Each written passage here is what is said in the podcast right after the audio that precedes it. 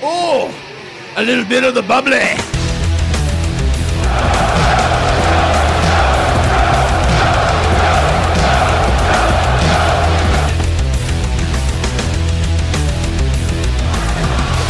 In the ring against the youngest and fastest rising star in professional wrestling today, Maxwell Jacob Friedman.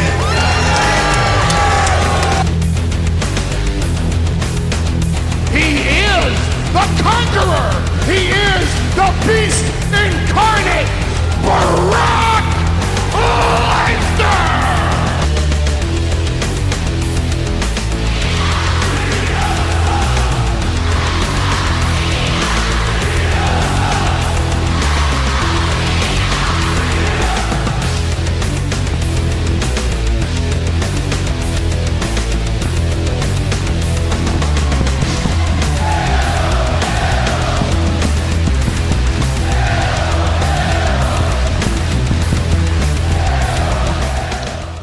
Hola amiguitos. Estamos de vuelta en el Club Deportivo, otra semana más, lo que muchos están catalogando como la semana más grande en la lucha libre en el tiempo moderno. ¿Qué tú crees de eso, Peyón? Yo creo que, que la semana ha sido buena y yo creo que ya llegamos al pico de la semana, lo más interesante, pero todavía quedan un par de cositas porque estamos grabando jueves o la semana que viene, digo, el mañana por la noche creo que es SmackDown en Fox, el episodio inicial, so mucha gente lo ven como un season premiere, yo lo veo como un cambio de canal, vamos a ver lo que traen. Espero que sea mejor que Raw, de verdad. Bueno, pero sabes que tuvimos el season premiere de Raw esta semana. Ay, Ay Dios. Bueno, bueno, Peyo, tú sabes que este es el momento en que quizás muchos fanáticos de WWE que no pueden ver más de, un, de una compañía, pues quizás nos tumban el, apagan el podcast aquí, pero eh, vamos a hablar de Raw. Vamos pues, ¿qué podemos hacer? Hablemos de Raw. Es más, voy a hacer una sección. Hablemos de Raw y debo poner un intro ahí. Sí, tu. Ok. ¿verdad? Esa es buena, sí. Production Ok. values, production, Production, sí, todavía estamos en, en short, eh, con un budget, pero vamos, vamos a ir mejorando, ya tú verás.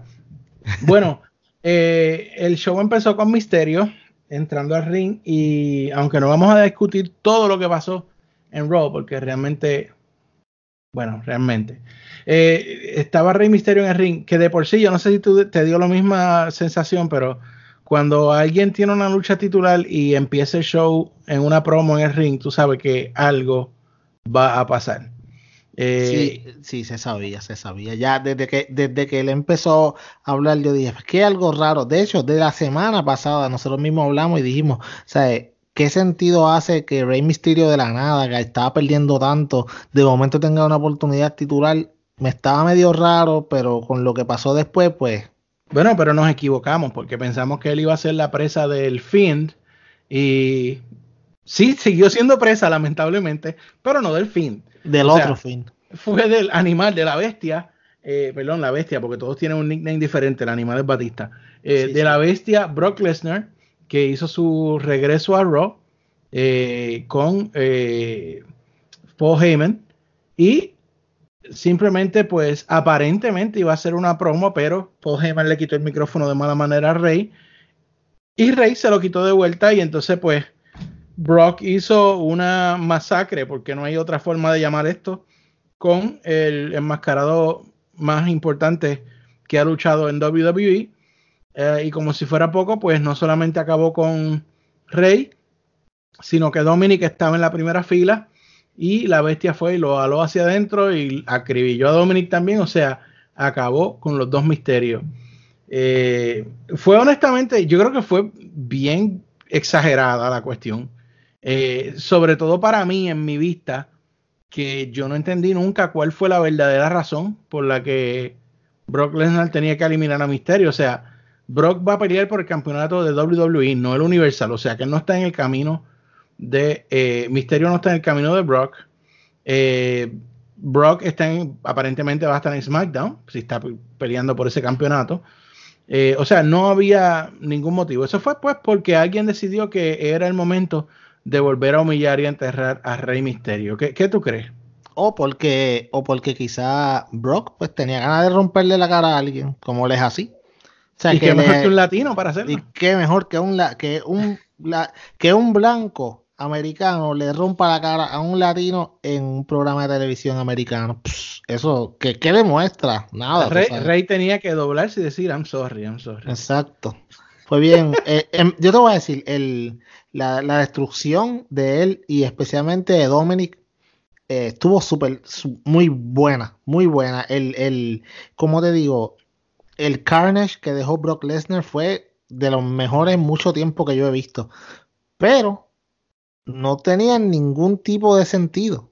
O sea, ningún tipo de sentido. Era como que era como arroz con mantequilla de maní. No pega. Bueno, pero eh, quiero aclarar que eh, para nosotros en ese momento no tuvo sentido. Sí quiero decir que luego en, en facebook.com slash sdpodcast reportamos, y esto es como que bien, un bien bold move, una movida bien rara y atrevida de WWE, pero reportamos que aparente y alegadamente WWE está haciendo esto para crear desde ya un eh, feudo entre Rock y el toro Caín Velázquez, eh, perdón, Brock Lesnar y el toro Caín Velázquez, a quien todavía no han firmado, porque él todavía está en negociaciones con WWE, con AEW, hasta con New Japan. Eh, con todo el mundo, sí. Con todo el mundo, pero ellos están haciendo esto porque aparentemente creen que esto le da ventaja sobre los demás, porque ya entonces estarían poniendo en un feudo a Brock Lesnar contra Caín Velázquez, que no te lo niego, sería money eso sería dinero, pero es como que jugarse la ficha sin, sin haber comprado los chips todavía, ¿no? Exacto, es como si, como si tú este, te fueras y te compraras una casa de un millón de pesos y dijeras, no, que yo voy a pegarme con la loto el viernes o ya estoy comprando la casa adelantado. O sea, Estás jugando con dinero prestado. Tú no sabes si ni, tú no sabes siquiera si, si Caín Velázquez va a firmar con ustedes o no. So, para mí, eso fue una, eso es una, si es eso, es bien tonto de parte de WWE, pero no me sorprende porque últimamente han, hecho muchas movidas así medio raras. Pero yo entiendo que con el con la, la, calidad de luchadores que ellos tienen, no es para que le hagan falta un tipo como Caín Velázquez, pero ellos lo quieren todo. Ellos son como el nene que lo tiene todo y quiere todo lo de todo el mundo. Ese es Vince McMahon, papá. Bueno, pero eh, la cuestión es que a mí lo que no me gustó de todo el segmento, y yo puedo entender que a ti te gustó el, carnage que hubo porque tú eres bien así, eh, pero a mí lo que no me gustó del segmento es quién fue la víctima, que fue Rey Misterio.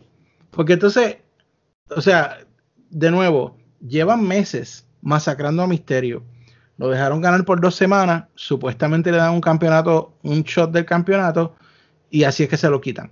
O sea, no entiendo, vuelven a enterrarlo. Tantos luchadores chatas, si queremos llamarlo así, y no, no lo digo en ningún disrespect, pero la gente, tantos luchadores que están toda la semana en la parte de atrás sin hacer nada.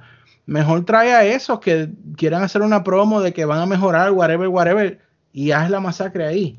Pero no entiendo, esa es mi, mi queja sobre todo ese segmento, que haya sido con Rey tú sabes que y mi queja con todo ese segmento es que volvemos al lado de la continuidad porque la semana pasada hiciste un five-way match para una persona que tuviera eh, una oportunidad del campeonato y nunca ni logró tenerla.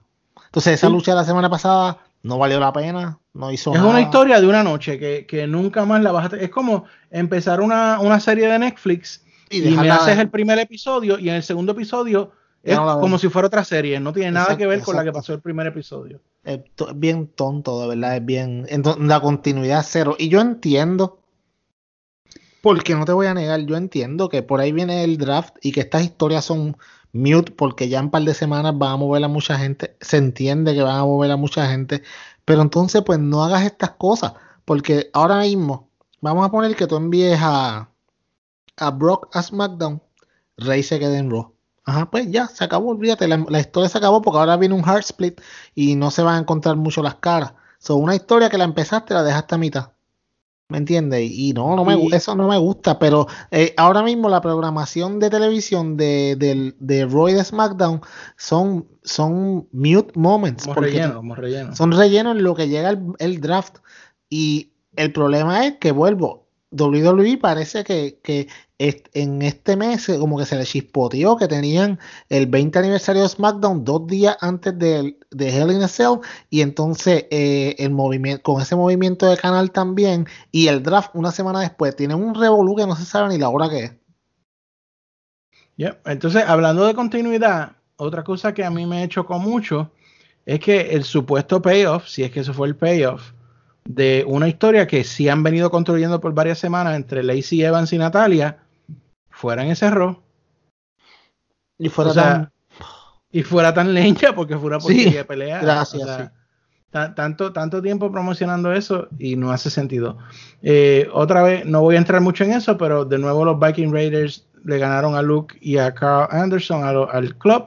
O sea, lo que discutimos la semana pasada, que ya están firmados, ya son Jovers. Eh, Ricochet y Cesaro tuvieron la lucha número 425 de este año. Eh, porque razones estúpidas. o sea, porque, Cesaro dijo que, él, le hubiese dado lo mismo al hijo de, Rey y, porque lo defendió. Y Ricochet fue a defenderlo y le dijo, no, este, o sea, lo que pasa es, y, o sea, él, fue como que a defenderlo, como que ah, tú no eres ni la mitad del hombre que él es, como que mira, tú sabes que yo soy literalmente el doble del hombre que él es. Porque, ah, pues está bien, vamos a pelear. Eh, ajá. Eh, o sea, ellos son dos tremendos luchadores, pero de nuevo, cuando tú ves algo más de, honestamente, más de cinco veces ellos han peleado este año. Y, tienes, eh, y tienes 250 luchadores o más en, tu, en tu roster, está bestial. Eh, en lo que yo creo que fue el momento refrescante de la noche, por supuesto, el mejor libra por libra que tiene WWE, el campeón de Estados Unidos, le ganó por vez número 4, creo, a Cedric Alexander. O sea, esto es como tener de, de las películas de Rambo, tener 10 Rambo. Sí, que son buenas, pero que, o sea, es como que por las 7 ya tú vas y es como que, ok, Rambo los va a matar de esta forma. O sea, y, pero, pero sí, no, ellos pueden pelear mil veces y las luchas son bien buenas. Pero sabes que tienen un huesito a, a Cedric, porque o sea, ya tú, ya tú, como te digo, ya tú estás tan, tú estás tan condicionado a que va a ganar AJ Styles que no matter lo que haga Cedric, tú sabes que eventualmente eh, Styles lo va, lo va a ripostar con Styles Clash y vámonos que es tarde. Pero si ganaba Cedric, yo iba, yo iba a pelear. Sí, bueno, obviamente, pero como te digo, es como estamos en este momento, en esta, en, en este momento que las historias no están contando, tampoco pueden mover las cosas hacia adelante. Tú sabes, entonces como que estamos en, en, en, el Twilight Zone, no sabemos ni dónde estamos. Eh, en algo que no hubiese querido ver, pues eh, Robert Rudy y Dolph Ziggler le ganaron a Heavy Machinery para retener los campeonatos. Y digo, no hubiese querido ver porque eh, ¿cuál es el gordito de Heavy Machinery? ¿Cómo es? Otis. Otis.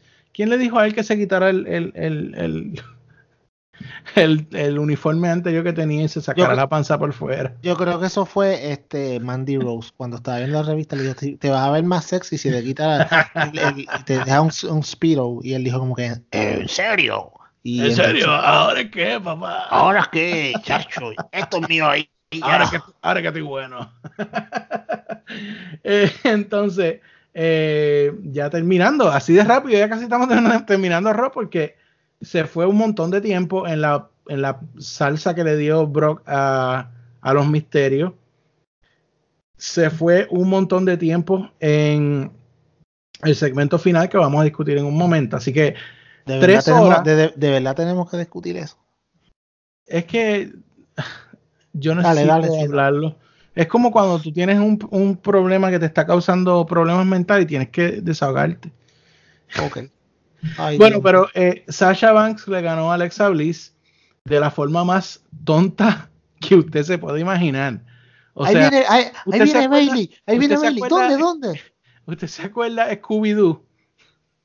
Ay, Dios mío. ¿Usted se acuerda el Chavo del 8? Los que vieron el Chavo del 8. Estos, chamaquitos millennials no saben de lo que tú estás hablando. ¿Qué es eso? Yo soy un viejo, lo sé, lo sé. Sad face. Anyway, um, Sasha y Alexa estaban peleando y Sasha miró por una esquina y dijo, Bailey, ayúdame. Y cuando Alexa miró, ahí la, le dio una llave y la planchó. Wow, qué storytelling, papi. Mira, yo te voy a decir una cosa. Deben yo darle un Emmy a esa gente. Por, no, yo por- quisiera por- estar en ese creativo, ganándome esa, esa barranca de billetes que esa gente se gana y decir que pues tienen que hacer una historia, pues vamos a hacer esta. Qué brutal. Ok, se acabó mi trabajo por toda la semana. Sí, oye, y se me iba a olvidar algo que no puedo olvidarme. Este otro segmento que yo sé que tú fuiste bien fan de él. Y es eh, el show de Miss.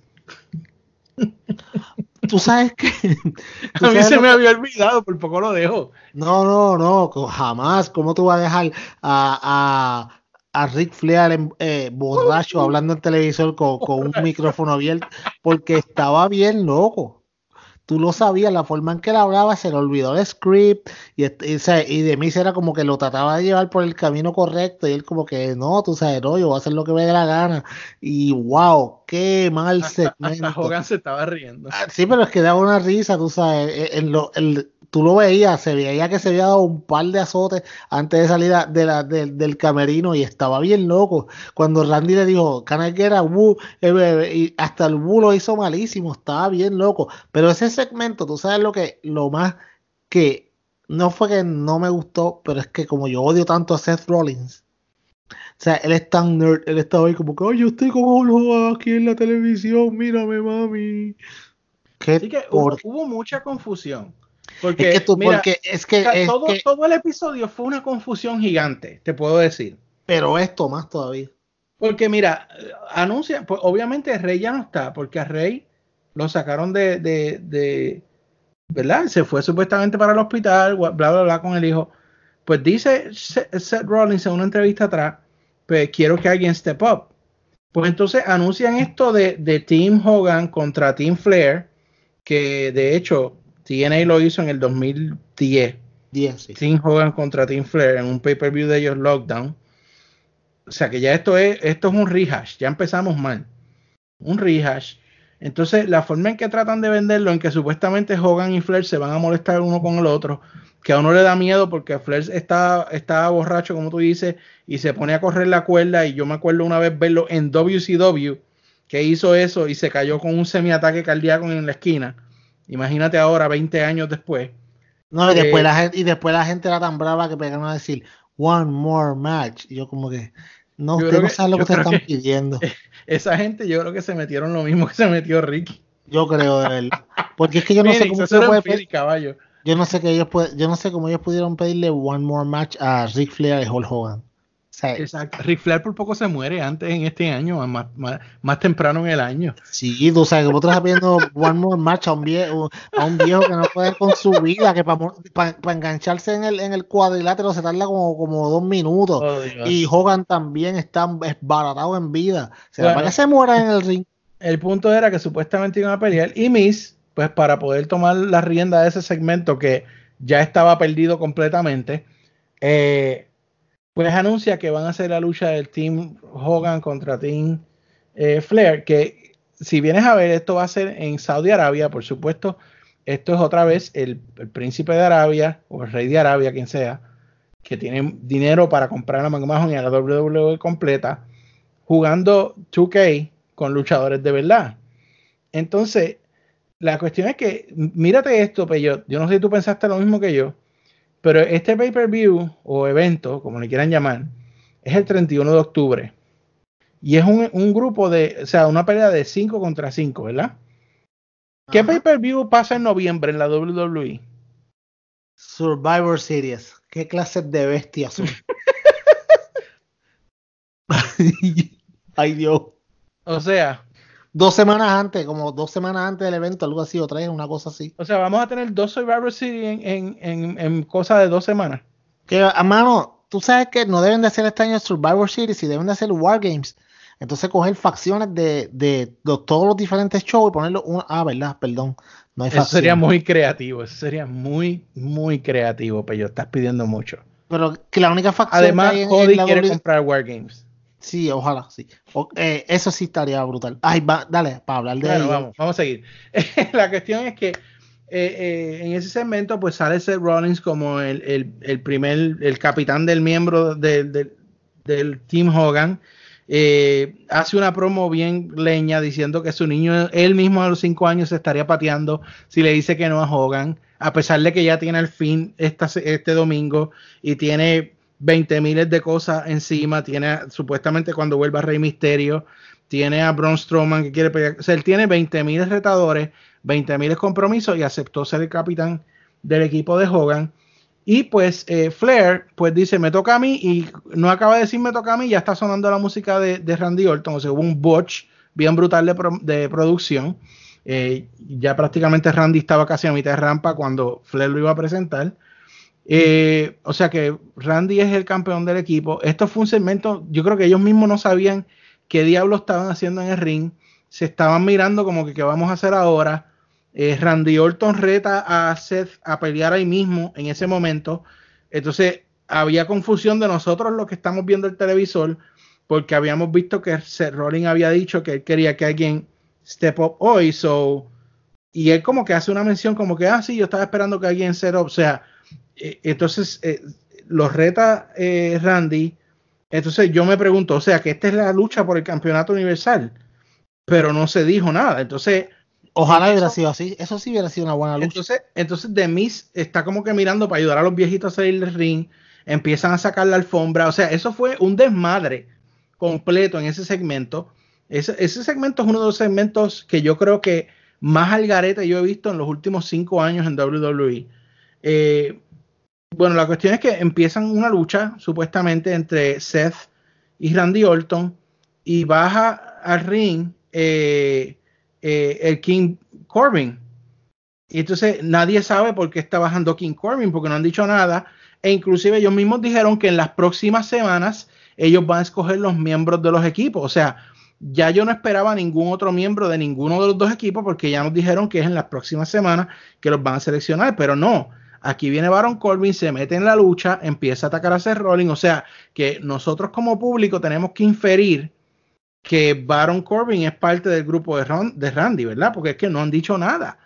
Inclusive los mismos comentaristas, que tengo algo que decir sobre ellos ya mismo, eh, no sabían qué diablo estaba pasando. Ellos dicen, ¿será que es miembro del team?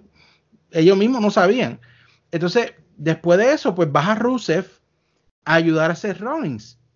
Cosa que no entiendo tampoco porque la semana pasada Rusev era rudo. Exacto, yo no, no, no, entendí la dinámica ahí de de, de, sé, después, después de eso, cuando lo entrevistan atrás, como que, ah, by the way, ¿sabes qué? Te ayudé allí en horitas o ¿qué tú crees si me das una oportunidad titular? Y, eh, y pues sí, firmaron la lucha de la nada, es como que, ok, yo puedo venir cualquier gato de la parte de atrás y decirle, ah, mira, te, te, ayudé con el bulto, con la maleta esa que tú traes, dame una oportunidad titular, está bien. Porquería. Entonces, eh, eh, fue una, una confusión completa. Y voy a tomar una pausa para hablar. O sea, trajeron nuevo set porque era el nuevo, el nuevo uh, Season Opener, whatever le llaman. Eh, el, season Premier, algo así. El set fue la burla del internet porque están llamando que parece una, un Oli, una, una U de, de, patinar. A mí no me gustó eso tampoco. O sea, ¿qué, es lo próximo? ¿El, el, mat del ring va a ser LCD también? O sea, hay tanto LCD en ese set que, I don't know, a mí, a mí me parece una exageración, no me gusta. Bien que volvieron los fireworks, no se los dieron a todo el mundo. Eh, si soy honesto, más tarde en la semana vi fireworks que se vieron mejores que los que estaban el lunes, pero vamos a hablar de eso ya mismo. Eh, y los, nuevos eh, miembros del equipo de, de, comentaristas, para mí fue un letdown completo. Primero, Jerry King estaba, Jerry King por supuesto tiene muchísima experiencia, me ha encantado por muchos años, pero ya Jerry King le pasó el tiempo de, ah, sí, a, comentarista. A Jerry de King Lawler, sí, él, es que hace, hace unos comentarios que se escuchaba bien fuera de lugar, bien fuera de tiempo. inclusive hizo comentarios que son de la época de los 80 y 90, que no son quizás tan apropiados en este tiempo. Eh, los otros dos muchachos, creo que uno es el de NXT UK, si no me equivoco. y el otro, eh, no sé, creo que es comentarista de 205 Live. Algo Él era, sí, exacto, comentarista de 205 Live y el otro era. No, este, no, encontré, de- sí. no encontré que hay química. Honestamente, eh, el narrador me parece una imitación Great Value de, de este otro que estaba ahí, de Cole. De, sí, sí, sí, Michael Cole. de Michael Cole. O sea, me parece que está imitando demasiado a Michael Cole. Eh, y no hubo química. Hubo momentos en que solamente se oía King eh, y le decía a ellos que hablaran y estaban sin comentario. Entonces, si tú eres el comentarista y no tienes comentario, hay un grave problema. Eh, y eso le quita mucho a la, a la programación de televisión porque un, un narrador puede hacer o romper un programa. Completamente. Definitivamente. Y para mí ellos no me ayudaron en nada el lunes. Te soy A mí no me, a mí no hay que dársela que es el primer, la primera vez y hay que van a desarrollar química, pero a mí no me gustaron. Te doy la oportunidad para que tú hables ahora. Sí, a mí no me gustó, a mí no me gustó tanto, se notaban como que bien, bien, como que estaban tratando mucho, tratando de más, en cierto modo, algunas veces en la forma en que estaban hablando, y Jerry de King Lawler se escuchaba bien fuera de lugar. Es como cuando tú estás con tu, con tu corillo jangueando y de momento aparece este primo tuyo que es como que 20 años mayor y se quiere meter en el mismo sitio que tú y tú como que, ay, no, de verdad. ¿Sabes? A mí no me gustó para nada la, la presencia de Jerry de King Lawler. Me dicen que es temporero, que posiblemente el que vaya a estar en ese asiento sea Tom Phillips, que yo no sé por qué no lo pusieron ahí desde el De principio. primera, por supuesto, es mucho mejor. Porque a, mí me gustaba como él narraba en SmackDown, él no era tan malo, tú sabes, tenía, tenía, tenía un buen control del micrófono, etcétera, Yo lo etcétera. prefiero a Michael Cole, a Tom Eh, Phillips. sí, era, era, era muy, a mí me gustaba, me gusta, no me gustaba. También entonces, este, y para Jerry Mara- King mejor, mejor, mejor Kim Booker. Sí, exacto, wow. Y, y no es mi favorito. No, Kim Booker está complicado de narrador. Anyway, pero, pero, como te digo, teni- el Dio Maren a mí no, es- no me gustó nada, de verdad. O sea, se escuchaba como que la- las pocas veces que tú podías discernir que estaba hablando, decía unas cosas que tú te quedabas como que, pero este tipo, lo que, ¿qué está diciendo? Eh, tú sabes, y obviamente Big Joseph eh, lo trajeron dos veces a Raw hace un par de semanas, atrás, un par de meses, y de momento ya le dieron el lead de tu programa de flagship. Esto te dice una de dos cosas. O que realmente ellos piensan que de ahora en adelante SmackDown va a ser el, flagship y Raw va a ser el segundo. De hecho, el, entre comillas, el segundo, porque sería el tercer programa más importante de ellos. Porque con la importancia que le han dado a NXT, que van a parece, parece que el flagship ahora va a ser SmackDown según lo que se está comentando por ahí. Yo no sé cómo va a quedar el draft.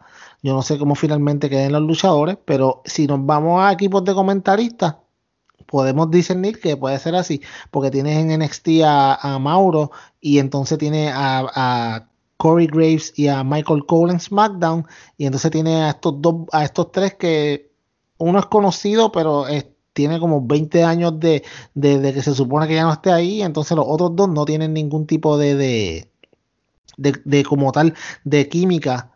Pero vamos, es el primer show, hay que darle la oportunidad, quizás mejoren, pero Dio Madden, no sé, en verdad, no, a mí no me movió nada. Bueno, pues ese es nuestro comentario sobre los cambios que hicieron al set y el programa como tal.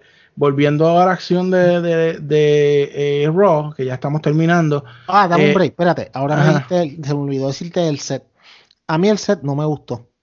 Yo considero que, de hecho, el set que tenían antes estaba mucho mejor. Yo también creo lo mismo. Y, y el set se ve, o sea, es como que antes por lo menos, o sea, se veía como que bien profesional. Este Había set una definición, sí. Sí, aquí hay como que un, o sea, eh, lo que tú ves en el cuadrilátero versus lo que tú ves en la rampa es tan diferente. Se ve como que tan, como que tiraron un paño y quedó ahí virado y parece Sí, tú- una, le parece un, un cuarto de tubo de, de un cuarto, una ram, un cuarto de rampa. ¿Y tú Eh, sabes lo, que, me- lo que menos me gustó? La, la cortina que hay donde salen los luchadores. por eso, eso Porque es lo se ve como si fuera como si fuera una cortina de baño. Sí, como que, exacto, y como que le picaron un canto al set para que entren por ahí. O sea, en- si por lo menos entraran por el lado, pero no sé, no me gusta. O sea, y, y, y como te digo, cuando, cuando vayan, o sea, que siempre hacen interacciones, que en el tope de la rampa y le dan con, al set, o sea, no sé, es que como que lo veo bien, como que no trataron mucho, es como que vamos a hacer Y algo de nuevo, de, de todos los fireworks que tiraron, eh, el más que me gustó fue el de Becky y fue más humo que, que, que firework.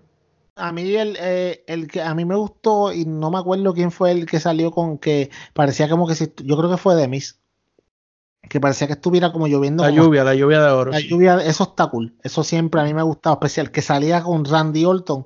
Cuando salía Randy Orton, que él se paraba levantando los brazos y la lluvia así debajo de, de- detrás de él. Eso, eso estaba bien fuera de liga, de verdad. Y y- Razor Ramón, chico. Exacto. Pero me sorprende, pero me sorprende mucho que, ¿cómo te digo? Yo siento que ellos pusieron Pyro no solamente para reaccionar a AEW, pero ejemplo, en la entrada de Ricochet no pusieron los rayos láser que le ponían antes, le pusieron las bombillitas esas que no es lo mismo que los láser.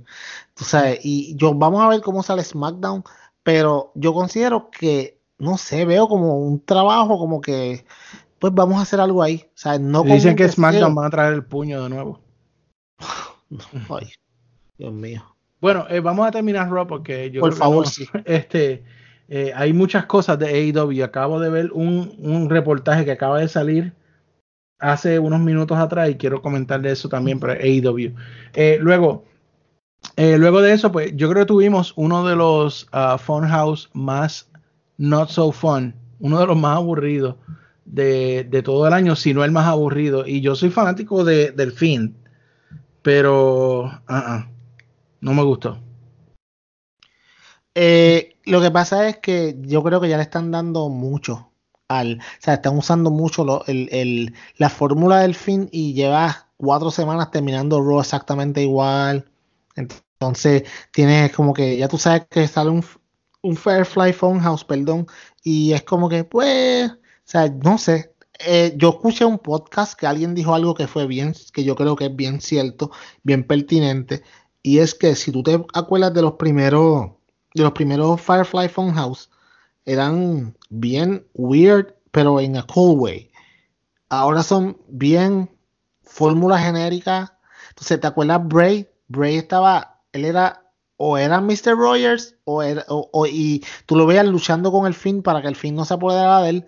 Ahora es como que no, él es Mr. Rogers y, y tú sabes, ahora él es, puede ser Mr. Rogers, pero el fin está dentro de él. Entonces tú lo escuchas como que see you in hell, bye. Y tú sabes, y cuando él dijo como que iba a hablar con el fin para que no destruyera tanto a, a Seth Rollins y rapidito volvió, yo como que los estos últimos segmentos yo lo siento que han sido más que Vince McMahon ha metido el dedo. Vamos. Eso es lo que yo veo. Y lo escuché eso que lo dijeron, que lo dijeron en un podcast y me quedó como que me dejó pensando y me dejó pensando y me puso a decir como que, ¿sabes qué? Yo creo que eso es lo que está pasando. Que Vince McMahon está un- poquito como que metiendo la cuchara y por eso los últimos Firefly Funhouses no han sido tan buenos como los primeros. Creo que estoy completamente de acuerdo contigo, pero, pero yo creo que de para ir con lo que tú estás diciendo, lo que está pasando es que las secciones del Funhouse suenan más a promo de lucha que a un segmento creepy como al principio era. Y ahí es que está el problema, yo creo.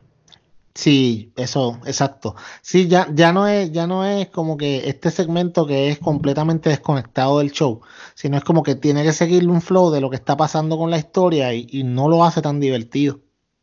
Exacto. Bueno, pero de ahí pasamos ya al segmento final, que yo sé que tú estás ansioso por hablar de esto. Sí, para Eh, acabar esta parte. Donde eh, Seth Rollins va a defender su título universal contra Rusev.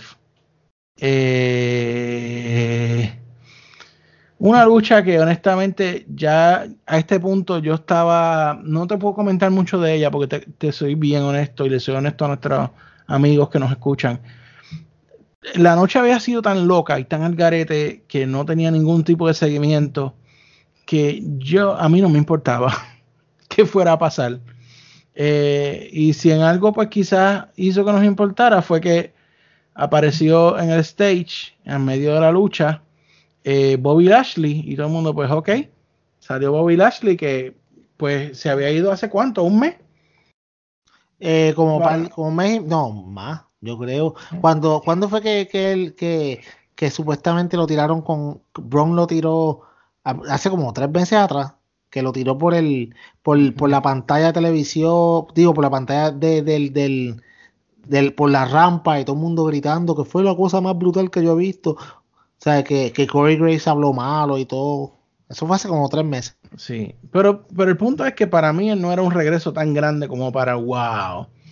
Eh, el punto es que eh, él viene y se para y pues hace seña de que va a salir alguien, que hubo un otro gran botch de producción, eh, tanto que critican los, pequeños errores de IW y esto fue eso no pasa, eso, no gigante, pasa. Gigante, gigante, Eso no pasa en, en, en, WWE jamás. Y le quitó, le quitó un montón el segmento, te puedo decir. Sí, porque no pasa una vez, no pasa dos veces. A la tercera vez que él señala para, para atrás, es que Lana sale, que todo el mundo. Yo creo que si usted no sabía que Lana era la persona que iba a salir por esa, por esa eh, cortina, usted nunca ha visto lucha libre. Sí, estuvo bien, bien porquerito. Bien predecible, y entonces pues empiezan a darse un beso grajeo ahí, estilo. Eh, bueno, lo que faltaba era que saliera abajo el loguito de Brazzers. Ah, porque había un beso con guayeteo y qué sé yo. Y Rusev hizo lo que cualquier hombre haría, pararse a mirar. ¿Qué tú crees, Pello? Ese ha sido el, segmento para terminar Raw más patético que yo he visto en los últimos años. Pero es que te eh, equivocas, porque ahí debió haber terminado. Ah, verdad, es verdad. Gracias, eh, lo acepto, me equivoqué.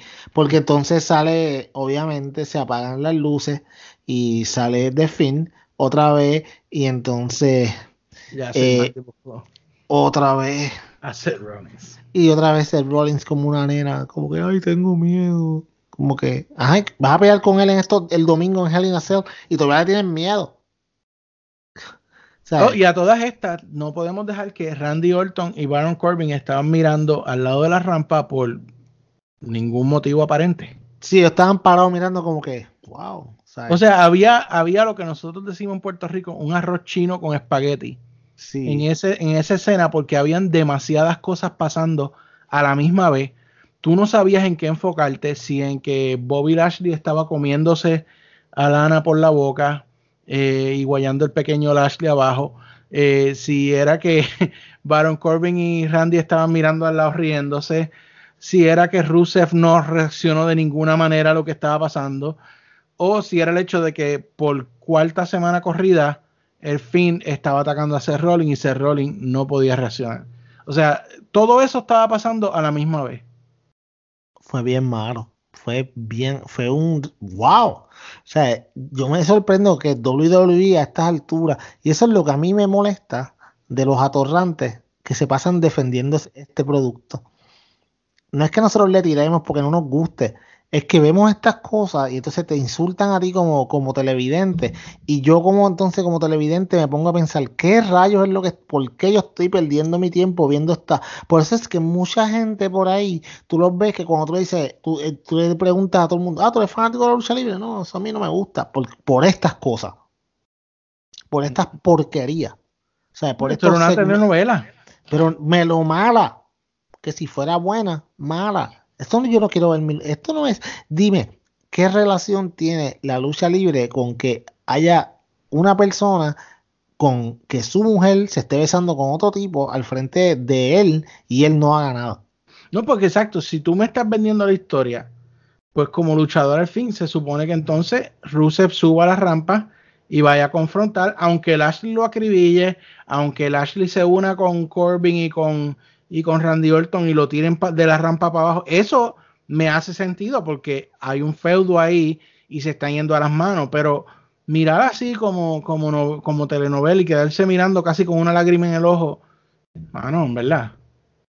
es como yo te dije, yo creo que le están bajando el stock porque él no ha firmado, entonces dicen, vamos a bajarle el, el, pues, el valor que tiene para que nadie lo quiera y todo el mundo sabe del potencial que él tiene, del que el tipo cuando está pues en una historia bien, bien metido, él hace un, él hace un buen carácter, porque cuando él hacía, eh, cuando él empezó con su carácter inicial con Lana, el tipo, él, él, estaba en carácter siempre y era excelente. De hecho, la entrada en WrestleMania, ¿a quién se le puede olvidar? O sea, y, y llegar de esa entrada a estar parado en el ring viendo como, como a tu mujer se la están besando ahí arriba sin ningún tipo de, o sea, y, no solamente que un beso y cuando él cuando Lashley la, le empieza, la empieza a besar y para y de momento ya se echa para el lado y se sonríe y yo dije pues está ok Pero, mano, el tipo la agarró de nuevo y fue y siguió curándose, le pegó, la pegó a sobetear. Y yo, como que, ¿qué? te digo, yo te digo la, pierna de ella, los aguayó todo ahí. Sí, a, mí me dio. Estuvo, estuvo como casta de más, honestamente. Sí, no, a mí me dio un poquito de asco. De verdad, a mí me dio, a mí, o sea, yo me sentí bien abochornado de ser fanático de lucha libre. Con, si yo si yo hablo con alguien y le enseño esto, yo a mí me da una vergüenza, pero como que, mano, sabes que, o sea, yo no sé cómo yo patrocino esto de verdad que fue bien malo y te digo, me dejó un mal, bueno, me dejó un mal sabor de boca que por un par de días yo no quería ni escuchar el podcast porque sabía que iban a estar hablando de esto y no quería ni, ni tan siquiera acordarme de, ese episodio, de verdad. Fue malísimo, fue de lo peor que yo he visto en muchísimo tiempo y mira que nosotros nos hemos lambido este ángulos malos, pero wow, mi pan. Estuvo, estuvo duro, estuvo duro de ver y, y como tú dices, lo, la cuestión es que hay gente que todavía tú los ves en las redes pues diciendo que esto estuvo bueno. Yo no sé si es que yo soy anormal, pero no, mano, no, es mi gusto. No es mi gusto. Eh, no. Anyway, así terminó Raw. Eh, Por fin. Yo te soy honesto, me, me, fui triste, decepcionado de Raw este lunes. Eh, y de, nuevo, mucha gente piensa, ah, esto es lo que son unos haters de, de WWE, son unos fanáticos de, All Elite y qué sé yo. Tiene una cosa real, somos fanáticos de All Elite, pero también somos fanáticos de WWE. Lo que queremos es ver buen producto, mi gente. Eh, esto, esto definitivamente no es un buen producto. Y estoy de acuerdo con, con Peyot, que les está diciendo, usted se sentiría contento de enseñarle esto a su papá, a su mamá, a, su, a sus amigos, llevarlos y decir, mira, vamos a ver este WWE y, le enseñan esto. Eh, no, por lo menos yo no sería, no estaría contento con eso. en la vida. Anyway, ese fue Raw. Esta semana no tenemos SmackDown porque SmackDown, como dijo Peyoda al principio, pues va a ser mañana, viernes. Estamos grabando jueves. Probablemente cuando usted empiece a oír esto, pues ya sea, eh, ya más o menos esté a la hora de SmackDown. Eh, pero eh, lo estaremos discutiendo pues ya la semana, en el episodio de la semana que viene. Así que es lo que eso significa, señor Peyot es que aquí termina la sección de WWE en este momento. Cogemos una breve pausa y luego usted nos guía por el maravilloso mundo de All Elite Wrestling Dynamite. Yes. Bueno amigos, y encuéntranos en las redes sociales. Nosotros personalmente estamos en Twitter. El señor Luisito está bajo el handle at mr underscore NINE73, o sea, at Mr. underscore 973. Peyot se encuentra bajo el handle at SRPELLOT. Y yo, JD, estoy bajo JD JD ROD underscore 25. De nuevo, JD ROD underscore 25. También, por supuesto, las páginas oficiales, los handles oficiales del Club Deportivo at SD Podcast en Facebook, Twitter y en Instagram. Así que te esperamos para compartir contigo tu opinión. Y fanáticos y fanáticas de la lucha, seguimos aquí en el Club Deportivo SD Podcast, donde yo no sé tú, pero el miércoles yo estaba como niño en, esperando que venga Santa Claus y los Reyes, esperando ese, los judíos pues también decimos los que esperando el Hanukkah, así que es como esperando un regalo, hambre. Sí, yo, lo que yo hice ayer, wow, eh, yo dije, hoy va a ser el día más largo de mi vida, en lo que llegan las 8 de la noche, pero voy a calmarme porque llevaba todos estos días pues pensando como que ya quiero que llegue el miércoles, ya quiero que llegue el miércoles. Eh, y obviamente lo que hice fue por la mañana descubrí que Wade Keller eh, tuvo un podcast de dos horas y media y su invitado fue Tony Khan. Y yo dije, perfecto, esto es lo que tengo para escuchar por el día. Eh, tranquilo, escuché la entrevista completa. Brutal, by the way, la recomiendo a todo el que quiera, a todo el que quiera entender por qué All Elite Wrestling es lo que es, para que quiera, puedan entender hacia dónde ellos van, cómo ellos, eh, el pensamiento completo de Tony Khan, yo les recomiendo esa entrevista después que obviamente termines de escuchar este podcast. Eh, porque es muy buena y te da un, te da un, un buen review del mindset de lo que esta compañía trae y después de escuchar esto y ver el programa, el programa de anoche, o muchas de las cosas que hicieron hacen un sentido completo.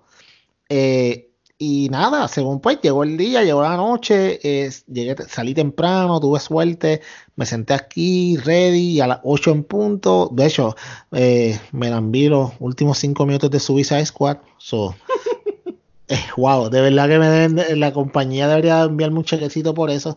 Qué mala es.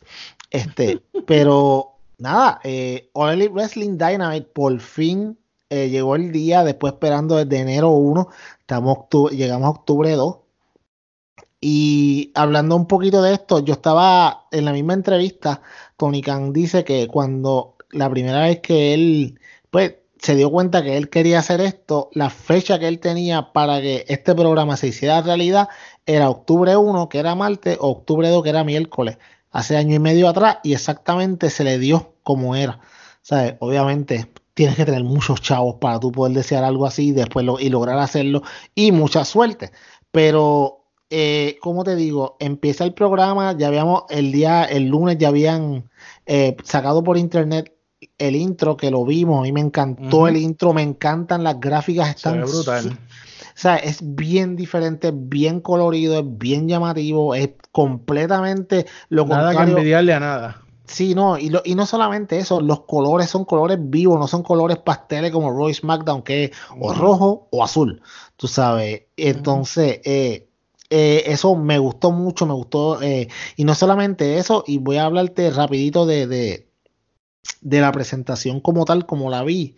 Eh, las gráficas de los luchadores, las gráficas de, los, de las personas que estaban, eh, cuando iban entrando, las gráficas de, Todo, todo lo que tenía que ver con el programa como tal, eh, era en el mismo tema, lo cual le daba un sentido de uniformidad súper brutal. Eso a mí me gustó mucho. ¿Sabes?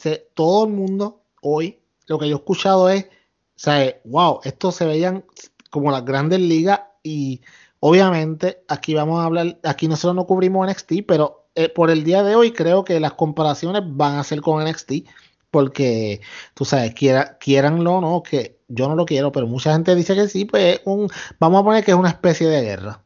Es la competencia, eh, es la competencia, directa, ¿no? Es la competencia directa, exacto. Pero sí lo que he escuchado hoy, que también, o que también yo comparto la, la, la, opinión y yo creo que me imagino que tú también, era que por según la percepción de ambos programas, cuando tú veías eh, 14 mil personas en un estadio gritando como demente versus 500 personas en, full sale, era, la, era bien marcada. La diferencia era bien marcada. Era tan yo lo dije, lo he dicho varias veces. Exacto.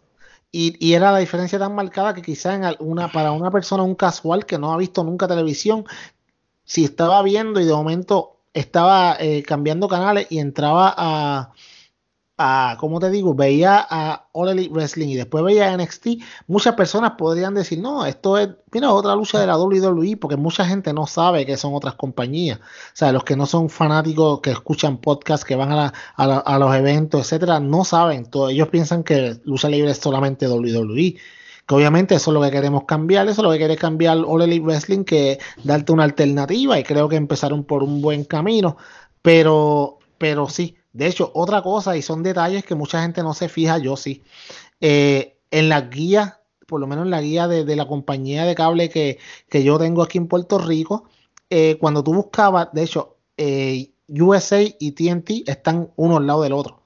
Es canales corridos. aquí también. 232 y 231 y 232. So, en el 230 tú veías que decía NXT. Y en el 200 y en, y en el 232 que es TNT decía All Elite Wrestling. So, si tú estás buscando y tú no sabes qué significa NXT y tú ves que dice All Elite Wrestling, tú dices, mm, espérate, lucha libre, voy a ver qué hay. Hasta esos detalles que muchas veces la gente no los piensa son importantes porque al casual que no sigue la lucha, pone la guía, ay mira, están dando lo que sea, pues va ahí directo. Pero yo voy, yo como casual veo, estoy buscando que ver y de momento veo, mira, mm, wrestling, ah, voy a ponerlo a ver qué pasa. Pero dice NXT, yo no voy a saber lo que es, si yo soy un casual.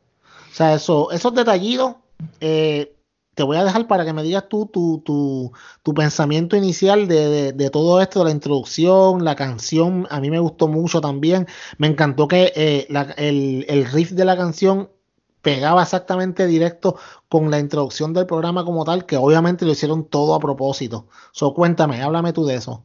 No, creo que lo has cubierto todo, no me has dejado nada.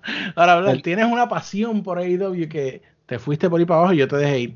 Eh, yo creo que todo estuvo muy bien en cuanto a la presentación. Como dije, no tiene nada que envidiarle a nadie. Eh, y yo creo que es un producto bien hecho, bien trabajado, eh, con mucha calidad de producción. Eh, así que vamos, vamos a empezar rapidito con AEW. y esto, esto es algo que es muy importante porque en este show yo sí puedo decir que hubo una gran continuidad. Y hubo una estrella en este show que quizás mucha gente no se dio cuenta, pero él fue la estrella del show. Yes. Diciendo eso, eh, empezó la compañía, la primera lucha en TNT en más de 20 años. Fue el señor Cody Rhodes de American Nightmare contra Sammy Guevara. Y oh my God, esta lucha fue algo espectacular, brutal. O sea, no solamente por el hecho de que estaba Cody ahí, que Cody se ha vuelto, bueno, el, ovation que él tuvo allí cuando él entró durante la lucha, toda todo el público, eso es otra cosa, todo el público estaba metido en la lucha. desde el de principio. a final, o sea, todo lo que pasaba. Eh, Sammy Guevara entró y la gente lo trató como heel sin haber empezado a luchar. Eh, y eso fue aún creciendo más según él iba eh, actuando en la lucha. Eh, especialmente cuando aló a Brandy para que. Wow, sí. Cuando Brillante. Ese hizo muy bueno. pues le cayera a ella. Pero este muchacho hizo un Spanish Fly. Este muchacho hizo. y yo te lo había dicho aquí, que él es uno de mis favoritos. Eh, él hizo el salto desde la tercera cuerda, pero Cody se movió y él volvió y de un flip flat tratando de agarrarlo y volvió y de otro y luego conectó otra vez. Eso fue algo brutal. O sea, fue una lucha espectacular. Eh, y me parece que fue la mejor manera de comenzar este programa. Se dio el, el mood de cómo iba a ser la noche. ¿Qué tú crees? Mira, no solamente eso, pero antes de eso, yo te digo que por poco a mí se me sale una lágrima, porque cuántas veces yo he dicho aquí que Tony Schiavone es mi, mi comentarista preferido ever. O sea, y escuchar esto y escuchar a Tony Schiavone hablando, yo, me, yo miraba la televisión y decía como que yo estaré soñando. O sea, después de tanto tiempo, este hombre de nuevo en la pantalla y con JR que lució súper bien anoche. Eh, una cosa que lo vi es que no sé si era porque estaba con Tony Schiavone y Excalibur, pero se sentía bien suelto en lo que estaba hablando, no estaba cometiendo, solamente cometió un error. Uno que yo fue bien obvio y lo voy a comentar ya cuando lleguemos a, eso, pero que en general él habló súper bien, pero wow, Tony Schiavone o sea, no es como si nunca hubiese pasado el tiempo y, este, estos 18, 19 años, que 18 años que estuvo afuera, es como si nunca hubieran pasado y escucharlo a él fue exquisito. Ahora bien, vamos a la lucha. Eh, ¿Cómo te digo? Cody, cada vez que Cody se enfrenta a alguien, lo hace una estrella. Y esto es algo que ya tiene 3 de 3. Primero fue con Darby Allen. O sea, en, by the way, hubo un dark match antes de la lucha que fue Darby Allen contra Shima y Darby Allen ganó en 10 minutos. Y entiendo que cuando Darby Allen salió, aquello se quería caer. O sea, que ya automáticamente la gente ya sabe quién es simplemente por la pelea de, Darby Allen con Cody en Fighter Fest. Eh, luego, John Spears, que no salió esta semana, pero sí va a salir la semana que viene. Y prepárense porque, el, como te digo, el, el grito, la gente lo va a buchar como tú no tienes una idea, porque él es un gran heel, so, contra, y más contra, contra John Moxley, que esto es la semana que viene. Y ahora, Sammy Guevara, mucha gente dudó. Ay, Sammy Guevara contra, contra Cody, que, que wow, que, que tiene este chamaco. ¿Sabes qué? ¿Sabes qué? Yo creo que fue lo mejor. Siempre, yo siempre dije, tú tienes que empezar este programa dejándole saber a la gente que es aquí hay un batch nuevo de estrellas, aquí hay un batch nuevo de luchadores que tienes que empezarlos a presentar desde el principio, porque si tú no los empiezas a presentar desde el principio, la gente se va a perder, se le va a quitar las ganas, va a decir, ah, estos son los mismos viejos de WWE, etcétera.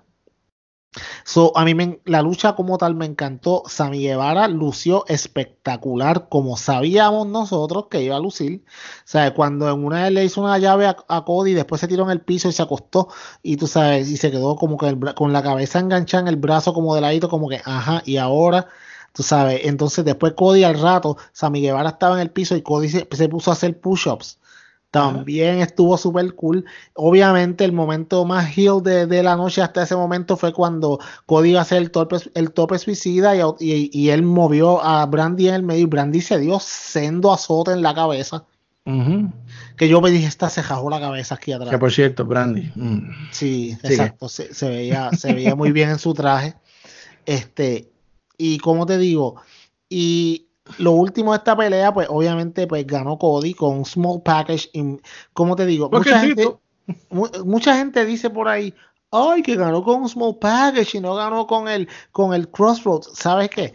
Eh, esto lo que demuestra es que él tiene diferentes formas de ganarte y no siempre te van, no es como en WWE que tú sabes que cuando hacen la, cuando, cuando hacen el finishing move, esto se acabó o viene una secuencia que se va a acabar. Él no tuvo que hacerlo, le ganó con un small package bien hecho. Obviamente, Cody bien estúpido cuando Sammy Guevara vino a darle la mano. Él como que, tú sabes, como que sí, te voy a dar la mano. Y yo como que, mano, como este tipo le va a dar la mano a alguien que, por, que te tiró la, la esposa en el medio a propósito para que tú te la llevaras enreda. Pero yo después, tú sabes, la primera lucha de la noche, la esto es historia, cuando de momento sí. la gente pegó a gritar. Es un ¿sabes? joven, ¿no? Que, que sí, le está dando. La, la, la, aprobación de que hizo una buena lucha.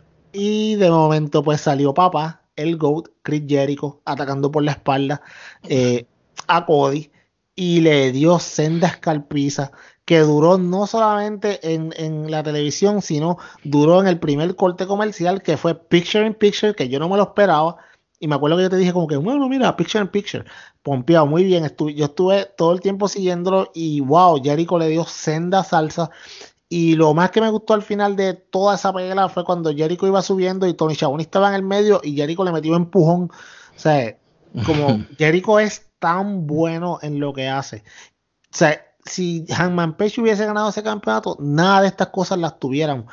Y por eso es que, aunque yo quería que ganara Hangman, pero sí veo ahora que la razón por la cual ellos escogieron a Jericho es porque esto es un arco bien grande y las historias sí están planeadas con muchos meses de anticipación porque ya se nota desde el principio, de la misma primera lucha. Me encantó. No, y hubo, hubo un hint bien pequeño ahí que no nos dimos cuenta quizá en ese momento, pero que hizo todo el sentido al final del, del, del show. Por eso es que digo que hubo una continuidad de principio a final. Y no voy a entrar en el detalle completo, pero si usted lo va a ver de nuevo, si va a ver un rip, yo tengo que ser honesto, yo lo vi dos veces. Porque la primera vez pues estaba viendo eh, AEW y NXT a la misma vez para poder hablar de ambos.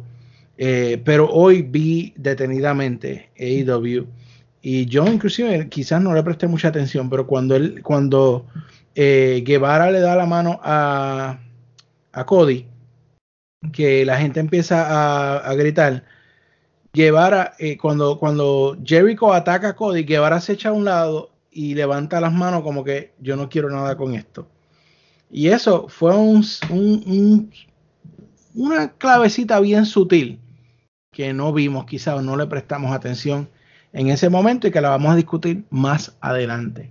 Pero todo fue fríamente calculado y eso me encanta. Porque yep. no fue in your face, sino fue que bien sutil, sutil, sutil. Y eso es tremendo. Anyway, eh, seguimos. Eh, después de esa magnífica lucha, vino eh, MJF contra Brandon Cutler. Eh, y definitivamente, pues yo, lo que tú y yo sabíamos, y Luisito, que lo, ¿verdad? Pues lo, eh, lo estamos acusando de una vez porque estaba en su viaje de aniversario con su esposa. Así que, Luisito, excusado, que disfrute. Te esperamos la semana que viene. Pero los tres lo sabíamos. NJF es una superestrella, caballo. Eso no hay duda, eso no hay forma de negarlo. Este muchacho se echa el público en el bolsillo y este muchacho tiene tremendo físico, tremendo aspecto y este muchacho sabe luchar. O sea, tiene todo lo que hace falta. Eh, te voy a dejar que hables un poquito de MJF y después te voy a dar una nota adicional que tengo sobre esto. Mira, eh, MJF es, wow. O sea, tiene su, su, ¿cómo te digo? Su don de la palabra y su don de, sacarte por el techo con en menos de 5 segundos es una cosa exquisita de ver. By the way, para la gente que quizás lo vio por primera vez, este no ha sido ni de sus mejores promos. Él ha tenido mejores. Y con todo y eso, destruyó no solamente a Brandon Cutler, pero a la gente que estaba allí también. Eh, la lucha como tal fue una lucha corta, no fue una lucha muy larga. Yo sabía que no iba a ser tan larga. De hecho, yo considero que dejaron que Brandon Cutler diera un poquito de, de tuviera más ofensiva de lo que pensé que iba a tener, pero lo que se sabía que eso era lo que iba a pasar, que iba a ser una demostración de lo bueno que es MJF. Eh, todavía yo no estoy seguro si lo que pasó al final de la lucha fue un botch o él, o él legítimamente se lastimó. Cuando él se enganchó en la cuerda, que su pierna se resbaló y cuando cayó, él pegó a caminar como cojo, trató de llegar cojo y básicamente este MJF se aprovechó y, le hizo la, el Salt of the Earth y lo, y lo rindió. O sea, no sé qué fue lo que pasó ahí, de verdad, no, hoy no he visto ningún tipo de reporte. no sé si está lastimado o no está lastimado. Si estuvo lastimado, pues perfecto. Si no estuvo lastimado y fue un botch y lo, y lo taparon, pues fue tan bien tapado que no nos dimos cuenta. O que nos tienen todavía, por lo menos todavía me tienen dudando. Yo creo que fue, personalmente pienso que fue parte de la historia, de la lucha. sí, yo, yo, yo, yo, también, eso también lo pensé. Pero si fue parte de la historia, debieron de darle un chipito más de tiempo para que se desarrollara. Pero nada, aquí el punto era que MJF tenía que ganar y tenía que ganar decisivamente porque él básicamente no tenía ninguna, ninguna victoria todavía. Y tú no puedes tener un heel que lo estás llevando por el camino de que eventualmente vamos a llegar, que todos sabemos que va a pasar eventualmente y va a ser eh, la relación de él con Cody Rhodes y qué pueda pasar al final de todo este arco tan que yo considero que va a ser uno de los arcos más largos que van a tener All Elite Wrestling va a durar muchos y muchos meses y, y, creo que es muy bueno lo que están haciendo porque lo están haciendo poco a poco y de hecho al final acuérdame decirte algo que como tú dijiste continuidad aquí está la continuidad eh, pero la lucha no fue, no fue la mejor lucha, pero yo no esperaba que fuera un luchón tampoco. O sea, sabía que iba a ser algo así. Eh, y lo que sí yo te puedo decir esto es en el, en el caso de eh, Cutler, ah, no es malo, pero le falta. Eso sí, si tuviera alguna nota sobre todo esta, este evento, eh, creo que lo están vendiendo como el, el, Everyday Joe, tú sabes, como el tú y yo que estamos ahí. Y está bien, eso le, puede quedar bien, pero él tiene que desarrollar una personalidad porque ese tipo de, de personaje de, de, que se relacione la gente con él porque es como uno, porque es padre de familia, bla, bla, bla, eso no es de, larga duración. No, no, no, le va a durar mucho. Eh, y él cuando lo presentaron, pues se subió a la cuerda, pero no, no sé, le, falta, le falta meterle al personaje. Pero yo, está bien, ¿sabes qué? Y, y, vamos a mirar esto con en el vitriol de que es el primer episodio de verdad de televisión. So, yo es como si tú estás viendo una serie en el primer episodio, nunca te presentan las cosas como se van desarrollando y eventualmente tú vienes a saber cómo son los personajes después de muchos episodios. So, sí, la percepción inicial que tú y yo tenemos de él es la misma. Yo lo veo como que, wow, este tipo es bien blandengue, es como que bien genérico, es como create a wrestler y, y, tú pones un random y salió calvito así fuertecito, ok, vamos a ponerle a ese. So, música genérica, o sea, no sé. Pero Tienen que desarrollar el punto. Pero sí, sí, pero, pero sabes que en, en, toda compañía vas a tener este luchador que, vamos, tú no esperas que Brandon Cole gane el campeonato de AEW. No por mucho. no por mucho tiempo. tú tienes que ponerlo, prepararlo para que sí. O sea, sí es cierto, no todas las compañías tienen un luchador que no es el, mejor o que necesita. Pero eso, ese, ese, es el punto que estoy yendo. Yo no estoy criticando de que, de que fue imposible ver esa lucha, porque él pudo mantenerse al ritmo de MJF. Eh, pero lo que estoy diciendo es que si hubiese algo que yo fuera a criticar de, de Dynamite, es eso, que, que Brandon necesita eh, para poder seguir hacia adelante como luchador, necesita trabajo. Es lo que yo pienso. Exacto, y, y, yo estoy completamente de acuerdo contigo, pero esta lucha fue simplemente para hacer un highlight de MJF. Sí, ¿no? y, logró su cometido perfecto.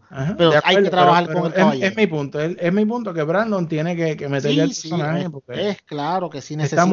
es, lo que tú dijiste, es muy genérico. Sí, es blandengue, eso. Bueno, luego de eso tuvimos una promoción de Jay Silent Bob para la película eh, que ellos van a sacar hace poco, dentro de poco, que de hecho mencionaron que Jericho sale en esa, en esa película, es aparentemente el malo de la película.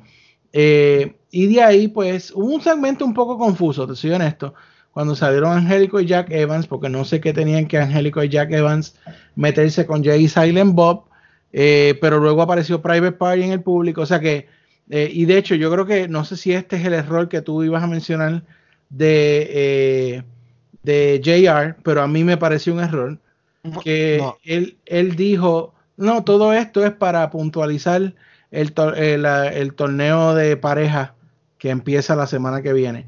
Porque eso me pareció más como una nota de ellos, más que como algo que él tuviera que decir en el micrófono.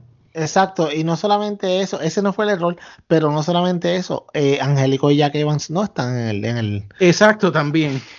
O sea que pero, yo te voy a decir que tú no lo habías cogido. Yo te voy a decir una cosa, ese para mí fue el peor segmento by far de la noche.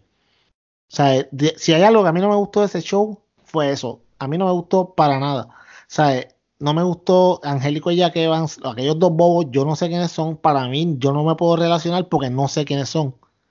O sea, yo entiendo que tú quieres también traer al, al a, ¿cómo te digo? A, al mainstream media y quizás para mucha gente que los conoce, yo no sé quiénes son. Acá ellos son bien conocidos. Pero, pero en Puerto Rico no lo son, por lo menos yo no sé quiénes son. So, a mí no me hizo nada ese segmento. Entonces, sacas a Private Party y, y, es como que el tipo que estaba de seguridad no sabía que Private Party era parte del programa, parece que estaban tratando de empujarlo como que salganse de aquí. O sea, de verdad fue ese segmento fue bien malo. Bueno, pero de eso, eh, de eso que era según JR para puntualizar el torneo, que de hecho, pues como tú dijiste, Angélico y Jack Evans no están ahí. Yo creo que pasamos a una promoción bien brutal. O sea, a mí me gustó. Eh, SoCal Sensor, eh, SCU, estaban en, por supuesto, el primer show fue en Washington, D.C. Hicieron un skip donde eh, Scorpio Sky dio una perfecta Eh, impresión de Barack Obama eh, y eh, pues donde básicamente hicieron su, su regular skit que es de, de, después que invitó a Barack Obama un ratito pues dijo quiero decirles que this is the worst town I ever been um, y entonces pues Casarian y Daniel se hablaron un poco pero no solo eso sino que van pasan en vivo una, porque eso fue a frente de Casa Blanca y ellos vestidos como el servicio secreto y toda la cuestión. Eh, pero entonces de ahí cortan a, en vivo a la arena y allá está pues eh, eh Shaboni para entrevistarlos en vivo. Eh, y de hecho pues he visto en varios sitios que han dicho que esto es bien a la WCW, que solían entrevistar gente al frente de la salida. y pues hacen, pues, ¿verdad? Pues siguen hablando y ahí dan la decisión de que eh, quienes van a participar en el torneo en pareja de ellos tres, pues va a ser Christopher Daniels y Frankie Kazarian, eh, ¿verdad? Y pues empiezan a, están hablando de esto, pero en eso salen los Lucha Brothers para decir, y oye, se encendió eso ahí, o sea. Qué bien vestidos los Lucha, los Lucha Brothers, Están tan calientes en este momento. No, no solamente eso, qué, qué sentido de estilo tienen esos caballeros, papi. Mira ese penta, cómo se. Pero mira, mira a Rey Phoenix cómo se veía, papi. Esa ropita estaba tight, pero tight. Eso, son mexicanos no, no, no visten, no visten charros, como dicen por ahí, son mexicanos visten bien. Eh, te voy a dar una opinión que yo tengo acerca de todo esto y quizás tú no lo cogiste, pero yo lo cogí y hace tiempo que me he dado cuenta, pero me di, anoche me di más cuenta de esto. El skit que hicieron de, de Scorpio Sky como Barack Obama y subsecuentemente anunciar a Christopher Daniels y Frankie Kazarian como los dos que van a estar luchando, te dejan a Scorpio Sky como la persona del, trío que ahora mismo no va a tener nada que hacer. Y no solamente eso, si te acuerdas del promo de Jericho después que después que que ellos que Jericho ganó el campeonato antes cuando iba en camino al camerino que le dijo Scorpio Sky no mires esto porque nunca tú vas a tener un break a este campeonato. Entonces si te pones a fijarte ahora mismo al de SCU al más prominente que tienen, aunque no lo tienen luchando, es a Scorpio Sky, que es buenísimo.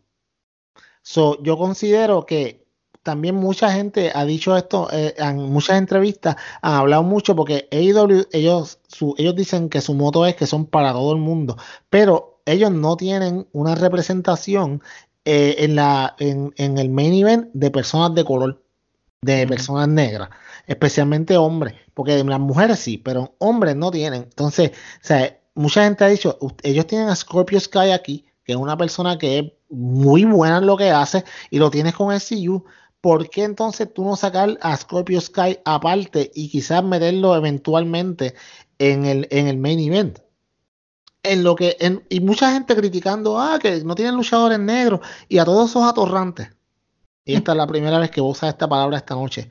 Tú, atorrante que me escuchas, que posteas en los, en, en los comentarios de Facebook y hoy estás herido, porque salieron los ratings y vamos a hablar ahorita de esto tú que dices por ahí, ay, que lo único que tienen son blanquitos. Yo quiero que tú le des pausa a este podcast, después que yo termine de decir lo que voy a decir, vayas a internet y estés por lo menos un par de horas buscando cuántos luchadores negros, agentes libres, que, que sean probados y sean buenos en las independientes, hay disponibles ahora mismo que no estén firmados para que All Elite Wrestling los pueda firmar. Ok, volvimos de la pausa. ¿Verdad que no encontraste ninguno atorrante? Porque no hay porque no hay. So, dejen de estar diciendo comentarios tan estúpidos. Ay, ¿por qué no tienen negros? Y solamente en todos los pósters solamente tienen gente blanca. Y no, porque no hay luchadores negros o de color disponibles en las independientes. Pero hello, tienen, tienen dos puertorriqueños que son pareja, tienen eh, luchadoras eh, de, Japón, tienen este. No, no, eso yo lo entiendo. Mexicano. Sí, pero, pero, pero los quejitas, los quejitas, los que se pasan quejándose de todo, los que le buscan las cinco patas al gato, los ridículos como los atorrantes que hoy estaban diciendo que, ay, le ganaron los ratings eh, a NXT, pero deja que venga SmackDown para que tú veas cómo los va a pasar por la piedra. Estúpido. La competencia de ellos no es SmackDown, es NXT. Exacto. Pero esas son gente que se pasan quejándose diciendo que no hay luchadores de color. No hay luchadores en las independientes de color. ellos tienen que utilizar de, su propio talento o buscar. ¿Sabes cuántos shows ha tenido All Elite Wrestling en televisión? Uno. Tú no puedes esperar que el primer día todo ya sea perfecto y compararlo con una compañía como WWE que lleva más de 40 años. Exacto. Ese es mi plan. Y para seguir en esa nota que estás diciendo, eh, Tony Khan dijo, luego que se acabó el evento de ayer, que la semana que viene Chris Jericho va a defender el campeonato mundial, pero no han dicho contra quién es. Es la otra, es la de, no es la de, es la, oh, la otra. La, del 16, exacto. Que me debo, ese show va a estar súper bueno, porque ese show va a tener, ese show va a estar bien cargado. Va a tener, eh, va a ser de, eh, de Dark Order contra, perdóname, eh, los Best Friends contra, contra SCU y entonces va a tener también a Luchasaurus contra Luchasaurus y Jungle Boy contra los Lucha Brothers. Va a tener la primera defensa del campeonato de nenas y va a tener el primer defensa de Chris Jericho y su campeonato. So, ese show va a estar bien pesado. Sin contar el de la semana que viene, que también va a estar bastante bueno. By the way, para que tú lo sepas, desde ahora te digo que Joey Janela va a estar en acción la semana que viene. Sí, eso, eso lo oí también. Sí, sé que estás feliz. Bueno, eh, sí, definitivo. bueno, la cuestión es que terminó ahí con una, con una escaramuza entre los Lucha Brothers y C, uh, SU, perdón, que aparentemente pues ellos van a tener una, un feudo, ¿verdad? No sabemos si tiene que ver con el torneo o qué va a pasar, pero hay mala leche, como dicen. Luego, eh, luego de esto vino una lucha eh, que esto pudo haber sido un main event en cualquier pay-per-view. Definitivamente la calidad de esta lucha y de los involucrados pudo haber sido un main event donde quiera. Estoy hablando de Pac y Hangman Adam Page. Eh, y esto fue un sendo luchón, déjame decirte. Wow, que sí que. la mejor lucha que ha tenido Pac hasta ahora por mucho, perdóname, Pac no, eh, Hangman Adam Page por mucho en All Wrestling ha sido esta lucha. Hangman Adam Page tiene todo lo que necesita para ser una superestrella. Le falta algo bien importante, carisma. Él necesita desarrollar carisma, pero en esta lucha, él, él como te digo, él dio unos pasos bien grandes a desarrollar carisma, porque como te digo, pues, sus expresiones faciales fueron muy buenas, la lucha estuvo súper buena, fue una lucha que, sea, como te digo, era lo que yo esperaba y más. Eh, obviamente, Pac es, es un killer, de verdad, Pac es, wow.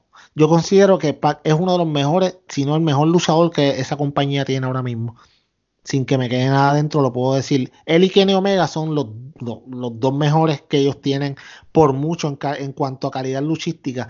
Y como te digo, este, la, forma en que Pac, como Hill, como Hill, él puede ver, o sea, tú lo estás viendo y te dan ganas de romperle la cara.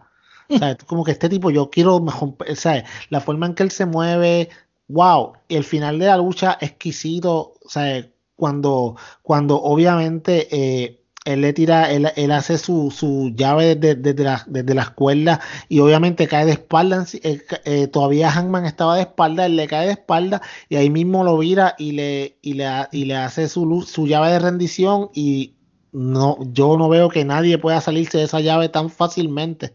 Sí, no, pero este, no, te falta una parte de esto porque obviamente para proteger también a Hangman Adam Page hubo un golpe bajo antes de esa llave. Ah, sí, exacto. No puedes dejar eso porque eso es parte de, o sea, te deja saber de que Page no perdió por perder, sino que hubo también una trampa ahí. Además que le brinda el carácter de bastard, que es un bastard.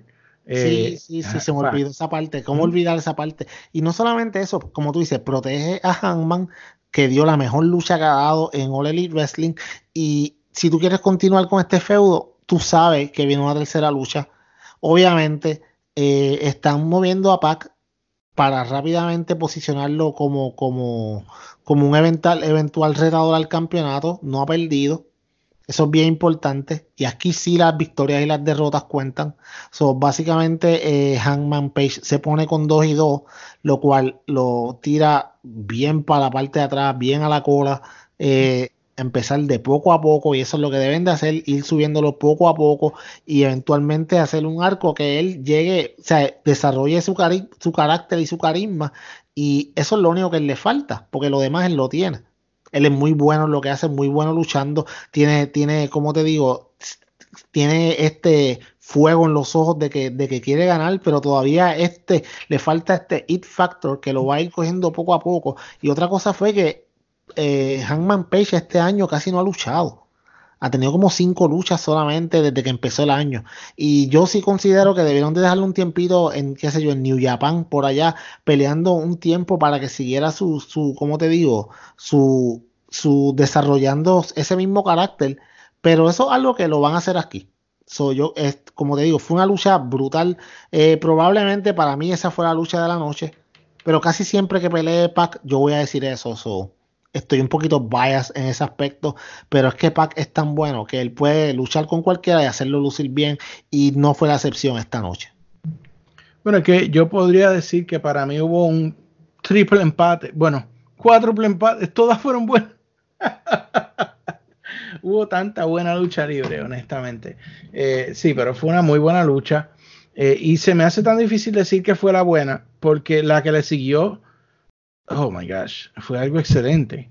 Y yo no esperaba esto de esta lucha. Quizás fue que yo entré con poca expectativa por el hecho de que Rijo es mucho más pequeña que Nyla Rose, pero la, la, pelea de campeonato por, de mujeres de AEW fue, yo lo, yo lo vi otra, eh, otra vez hoy, te puedo decir que cuando hoy la vi detenidamente sacó lágrimas de mis ojos porque fue una obra de arte, fue un masterpiece.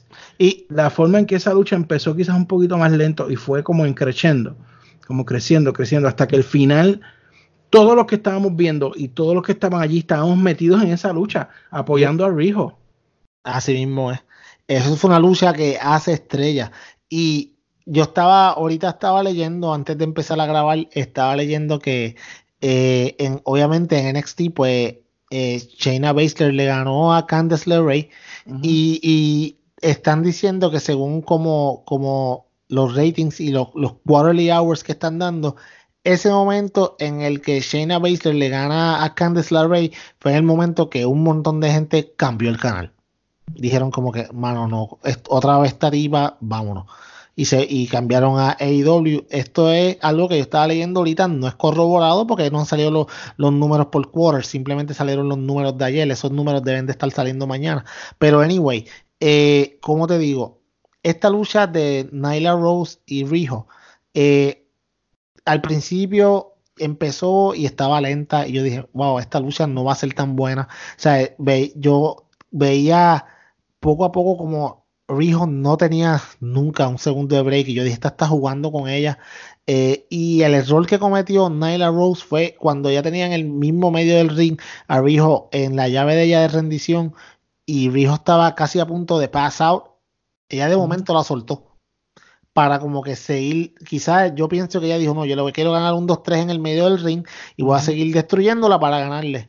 Eh, eso fue un gran error porque ahí fue que Rijo entonces cogió un segundo aire y mucha gente criticando, ah, Rijo trató de levantarla y no pudo y se cayó. Yo, ok, pues piensa que tú pesas, pesas 98 libras y estás tratando de levantar a una persona de 200 y pica libras, que es casi el doble, el doble o un poco más que tú de pesada, y estás luchando, estás cansado. ¿Tú crees que vas a tener un break de levantarlo y tirarlo? Y, yo te puedo decir de, de, eso, porque obviamente todo el mundo se dio cuenta de eso. Pero para mí, y de hecho de nuevo la vi dos veces, eso le añadió a la lucha. Por lo tanto, eso mismo pienso yo. Sí, para mí no fue planeado que se cayera. Para mí se supone que él hiciera la llave. Pero cuando se cayó, Nyla Rose empezó a reír de ella y le añadió al hit que Nyla Rose ya tenía en la lucha. Exacto, exacto. Eso mismo es lo que yo digo. y le añadió a que la gente estuviéramos más que queríamos que ganara el eh, Rijo cuando Rijo la tenía en, el tope de, una de las esquinas, dándole, dándole, que pegó a darle un montón de, puños con todo lo que ella tenía, yo dije, mano, es que hay un shift y, en eso nosotros estamos hablando. Y ahí yo creo que tú me dices, yo creo que va a ganar Rijo. Entonces mi feed tenía como, como creo, como 20 segundos más adelante que el tuyo. Y entonces cuando pasó, yo dije como que, wow, de verdad ganó Rijo. Y es como que no lo podía creer porque, o sea, ese estadio se quería caer ese estadio se quería caer y al principio mucha gente, Rijo era como que no le importaba y, este va a ser el tema que vas a escuchar en todo este review, luchadores que tú no conocías y después que se acabó esta noche ya son estrellas y tienen más estrellas nuevas creando desde el mismo primer episodio. Rijo se convirtió en una estrella, todo el mundo estaba all over, sea, bien pompeado con su victoria, a mí me encantó, me encantó la historia, obviamente ¿Qué me, me gusta de toda esta historia? Que yo no sé qué rayos va a pasar ahora. ¿Sabes? Porque a, contra, a, quién, ¿a quién tú vas a poner a retar a Rijo? Yo sé que eventualmente Britt contra B van a tener un. Contra B Priestley van a tener un, una lucha por, por el first contender. Y eso yo entiendo que va a pasar. Pero. Y mientras tanto, ¿qué va a pasar con Rijo? Porque Rijo, tú sabes, yo considero que deben de traer un par de Yoshis para acá para que obviamente eh, Rijo las venza. Porque hay que seguir moviéndola a ella. Y no, eh, mi novia no va a estar aquí por un buen tiempo. Hikaru Shida no viene hasta fin de mes. So, no la esperen que salga porque no debe salir. Tiene mucha, todavía muchas, muchos compromisos en Japón y no ha terminado con ellos. So, pero como te digo, sí me gustó, es como la lucha, como tú dices, fue un, fue un hasta que al final, ¿sabes? Eh, David le ganó a Goliath y fue un representativo de lo que pasó en toda la noche, porque en esta noche David era All Elite Wrestling y Goliath era la WWE. Y ahorita que ya que vamos a hablar de los ratings ya mismo, este, vamos a ver que sí, David le ganó a Goliath. Son muy buenas esta lucha, exquisita. De verdad, me encantó, me encantó. Quiero verla otra vez. yo estoy no he podido ver nada más el programa una sola vez, pero voy a sentarme a verlo otra vez con más calma.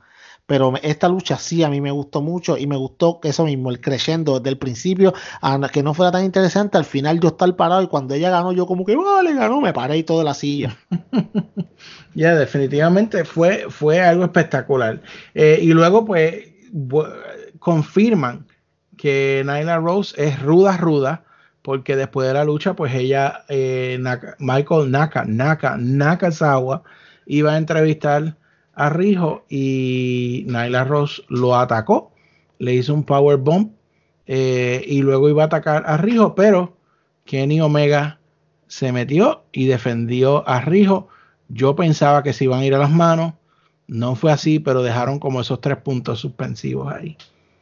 Sí, eso, eso es algo que, que, mira, si en algún momento tú vas a tener algún tipo de, de interacción del intergender match en televisión, tú tienes que llevarlo así. El, el, público americano es un público que aunque mucha gente dice que no, pero son bien conservadores. Y en las independientes esto puede pasar por ficha, en luchas entre hombres y mujeres bien normal.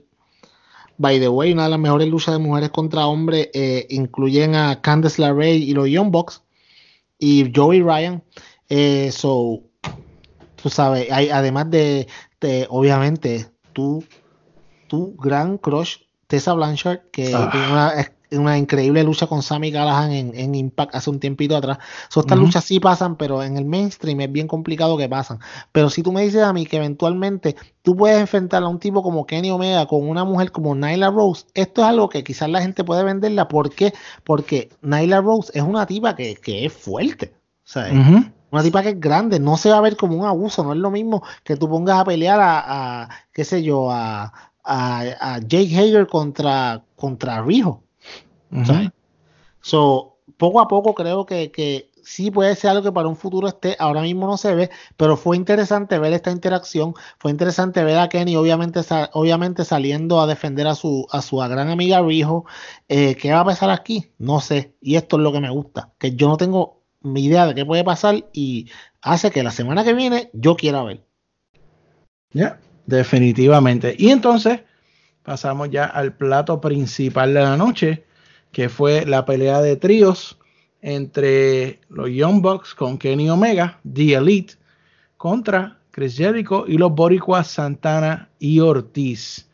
Y oiga, esta gente no sé cómo lo siguen haciendo, pero nos siguen sorprendiendo cada día más.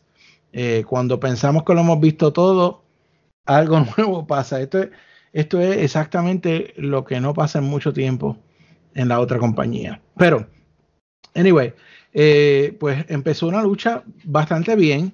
Eh, no fue nada espectacular al principio, pero yo creo, y si, si tú no me, me corriges si estoy equivocado, pero cuando realmente todo empezó a correr bien fuerte, que yo dije esto es algo especial, fue cuando los Young Bucks hicieron el Super Kick Party. Eh, Jericho tenía listo Omega para el Walls of Jericho y los Young Bucks hicieron el Super Kick Party, le dieron un Super Kick doble a Jericho. Luego eh, eh, creo que fue Matt, Matt, eh, Matt Jackson que hizo un tope suicida, pero se quedó colgado de la cuerda y Nick brinca por encima. Nick es el más atlético, ¿verdad? Sí, Nick es el Nick, rubio, el más atlético. Nick brinca por encima y hace un tope suicida. Eh, y cae y entonces, entonces, aquí es que empieza lo, lo fuerte, como yo digo, porque eh, Kenny Omega estaba volviendo a su gimmick del cleaner, ¿verdad? Estaba haciendo su, su Terminator kind of uh, pose y ahí de repente pues apareció por detrás Moxley, eh, que si te soy honesto me estuvo raro de que Moxley ataca a Omega eh, y pues empiezan a pelearse y el referee no detuvo la lucha. Mucha eh, gente se ha quejado de eso. Eso pareció un poco raro. Para mí que quizás debieron hacer una de estas movidas que, que el referee cae al piso, whatever, algo. Yo considero que... Y yo no soy fanático de eso, pero algo tenían que hacer. Yo considero que debieron con simplemente decir eh, esta lucha va a ser sin descualificación, pues ya arreglaban todo eso. También, también. Pero yo le, como te digo, son errores de la primera producción. Yo no voy a quejarme porque WWE comete esos errores y lleva 40 años, o que ellos no lo hagan en el primer show, pues no voy a quejarme. Pero sí, sí, como te digo, le quitaste un poco a, a a la narrativa de que, de que vamos a hacer las cosas por el libro, de que no van a haber finales a lo loco, pero esta lucha, por, por todo lo que estaba seteando, yo considero que le voy a dar un pase, yo le voy a dar un pase porque era imperativo que todo esto pasara. Todo esto tenía una continuidad increíble, no solamente de todo el programa, pero de los programas que ellos llevaban corriendo de meses para llegar al momento culminante que fue el main event de este show. Pero adelante, disculpa que te interrumpe. No, no hay problema. Eh, luego de eso, eh, pues podemos ver eh, que ellos siguieron peleando hasta un VIP área, que me pareció muy gracioso, que creo que fue Excalibur que dijo, ese es el VIP área. Sí, y, y, JR, dice, ¿cómo, es que aquí hay un VIP área y nadie me dijo nada? Porque nadie me dijo, tú sabes que para mí fue, y para mí fue un foul y de verdad se les zafó a ellos bien duro y yo considero que, que o sea, eso fue un miss opportunity de que no pusieron en ese VIP área, obviamente, a Private Party. Porque hello, o sea, eso, eso hubiera quedado brutal, que Private Party hubiera estado ahí hangueando y o sea, de momento como que, wow, espérate, aquí viene esta gente, yo no quiero tener nada que ver con ellos, así que tú sabes, los voy a dejar que ellos hagan lo suyo, pero sí, eh, ellos llegaron luchando hasta allá, cuando estaba en camino allá, Kenny cogió con un, con un mapa que había y le dio con el mapa encima de la espalda a John Moxley. El de Cleaner, para los que no sepan la referencia, eh, si, si Matt y Nick estaban diciéndole que volviera a ser el de Cleaner, pues ahí usó el mapa, usó The Cleaner. Eh, llegó ahí, estaba esa mesa, yo dije, ay no. Cuando, yo, vi la mesa y dije, no, porque, como te digo, era una mesa que piensa en el, en el spot que, la, que hace un par de, de, meses atrás, ¿quién fue que le hizo? Este, eh, ah, Kofi Kingston a Randy Orton que lo, ¿Te acuerdas que se paró en el público y le hizo, le hizo el, mismo, el mismo spot que había hecho hace 10 años atrás en Madison Square Garden, whatever? Tú sabías que ahí había algo que ya estaba preparado. Esta mesa estaba tan bien preparada que tenía como que vasos medio vacíos de, de, de trago y se veía una mesa como que bien normal. O sea, yo vi la cuando yo la veo, yo, oh, oh, esta mesa es de cristal. Yo, ay, no. Y yo decir, ay, no y John Moxley coger a Omega y levantarlo y tirarlo contra esa mesa fue exactamente lo mismo. A mí me dolió. ¿Qué? ¿Qué? Bueno, el mismo Moxley se este, como que, sea, y Moxley, el que recibió el cantazo fue Omega y Omega estaba sin camisa. O sea, que si hubiera sido al revés, pues yo te digo, pero Omega estaba sin camisa y cayó, obviamente, no es de cristal, es como un tipo de glass que ellos usan como los de las películas, pero el efecto quedó tan brutal o sea, obviamente lo sacó fuera de combate y esto a mí me gustó. Si yo le digo que hay algo que me gustó es esto. Estos son los detalles que en WWE a mí me sacan por el techo. Cuando, y ha pasado ya dos veces, cuando pasó con Darby Allin en, el All Out, que él cayó con el Cracker Barrel y se fue fuera de combate y ya nunca más regresó a la lucha. Y lo mismo pasó en esta. Cuando a Kenny Omega, lo, eh, John Moxley lo saca fuera de combate, él nunca volvió al cuadrilátero. Y eso es bien inteligente, porque eso lo hace más creíble. No es como que, ok, te acabo de romper la espalda con una silla con, en una mesa llena de cristales, pero al par de minutos voy a volver a cuadrilátero como si no me pasó nada. Ah, no, eso a mí me gustó. So, esa parte estuvo súper chévere. Pero dale, sigue, que estamos ya casi terminando esta parte. Sí, luego volvimos al, al ring y eh, aquí los Young Bucks pues simplemente se convirtieron otra vez en los Young Bucks. O sea, ellos habían dicho en, en, en, los shows de YouTube que ellos les habían dicho a la gente que han perdido el Edge y yo puedo decir que aquí se vio que ellos tuvieron su Edge de nuevo porque empezaron a acribillar entre ellos dos a Jericho, a Ortiz y a Santana. Y déjeme decirle, yo le soy bien honesto, nunca había visto a Ortiz y a Santana peleando, pero hicieron unas movidas excelentes me encantó el, flip que hizo eh, el más alto, que es Santana. Sí. Eh, que se hizo un estilo lo que hace eh, Kevin Owens, que se tira y da un flip en la esquina. me gustó en el segmento en donde ambos tenían, creo que era Matt en el ring, y empiezan a atacarlo. Y entonces Santana pone la pierna y Ortiz la usa para brincar, hacer un flip. O al revés. Eso quedó brutal. Y me gustó que Ortiz hizo, que se tiró contra la cuerda y cayó como de, de, de, de, de, de misil como, encima con la cabeza y no se movía. Eso, eso estaba Yo me reí tan brutal. Mira, eh, la gente no sabe, mucha gente escucha por ahí que dicen, ah, LAX, que si LAX son de las mejores parejas del mundo, yo no sé qué le ven. Eh, LAX son una de las mejores parejas del mundo. Y cuando ustedes los vean luchando, ustedes no saben lo que les espera. O sea, eh, ¿por qué tú crees que All Wrestling hizo lo indecible para tenerlos ahí? ¿Por qué tú crees que WWE le ofreció tanto y tanto dinero a esa gente y esa gente decidieron, ¿sabes qué? No, no nos vamos por el dinero, nos vamos porque creemos en este proyecto, creemos en algo diferente. Mira, esa Ortiz y Santana son bien buenos. La gente no sabe, JD. La gente no tiene idea de lo que les espera. ¿Sabes? Esos chamacos, mira, esos chamacos contra. Yo estaba viendo el otro día una lucha de ellos con los Lucha Brothers. Ay, Dios mío. O sea, ellos son buenísimos y en esta lucha hicieron su papel excelentemente, sin obviamente, no lo había mencionado, pero no puedo dejar de mencionarlo, que ver la bandera de Puerto Rico en el Titan Tron me pompió bastante. Sea, yo como que, ay, mira la bandera de nosotros. Y bien orgulloso de esto, pero ellos hicieron, su labor fue excelente en esta lucha. Eh, como te digo, wow, muy bueno. Pero háblame del final porque hay un par de cosas que hay que decir de esto. Bueno, pues ahí es que se quedaron con todo. o sea, eh, y ahí es donde viene el cierre de la historia del episodio, del primer episodio. O sea, e, eso me encantó, que nos dieron un episodio que tuvo principio, mitad y final. Y en ese sentido, pues, eh, hay que concluir que en la lucha, pues, eh, Jericho logra aplicar el Judas Effect y ganar la lucha limpiamente. Sí, Amat. Eh, ganaron la lucha limpiamente. Y luego de eso, pues empieza la melee, en donde empiezan ellos a acabar con eh, los Young Bucks, pero sale Cody. Obviamente, Jericho había atacado a Cody al principio, Cody quiere cobrársela y entra y empieza a limpiar la casa, pero eventualmente los números, pues, ¿verdad? Pues hacen que ellos lo, lo logren dominar.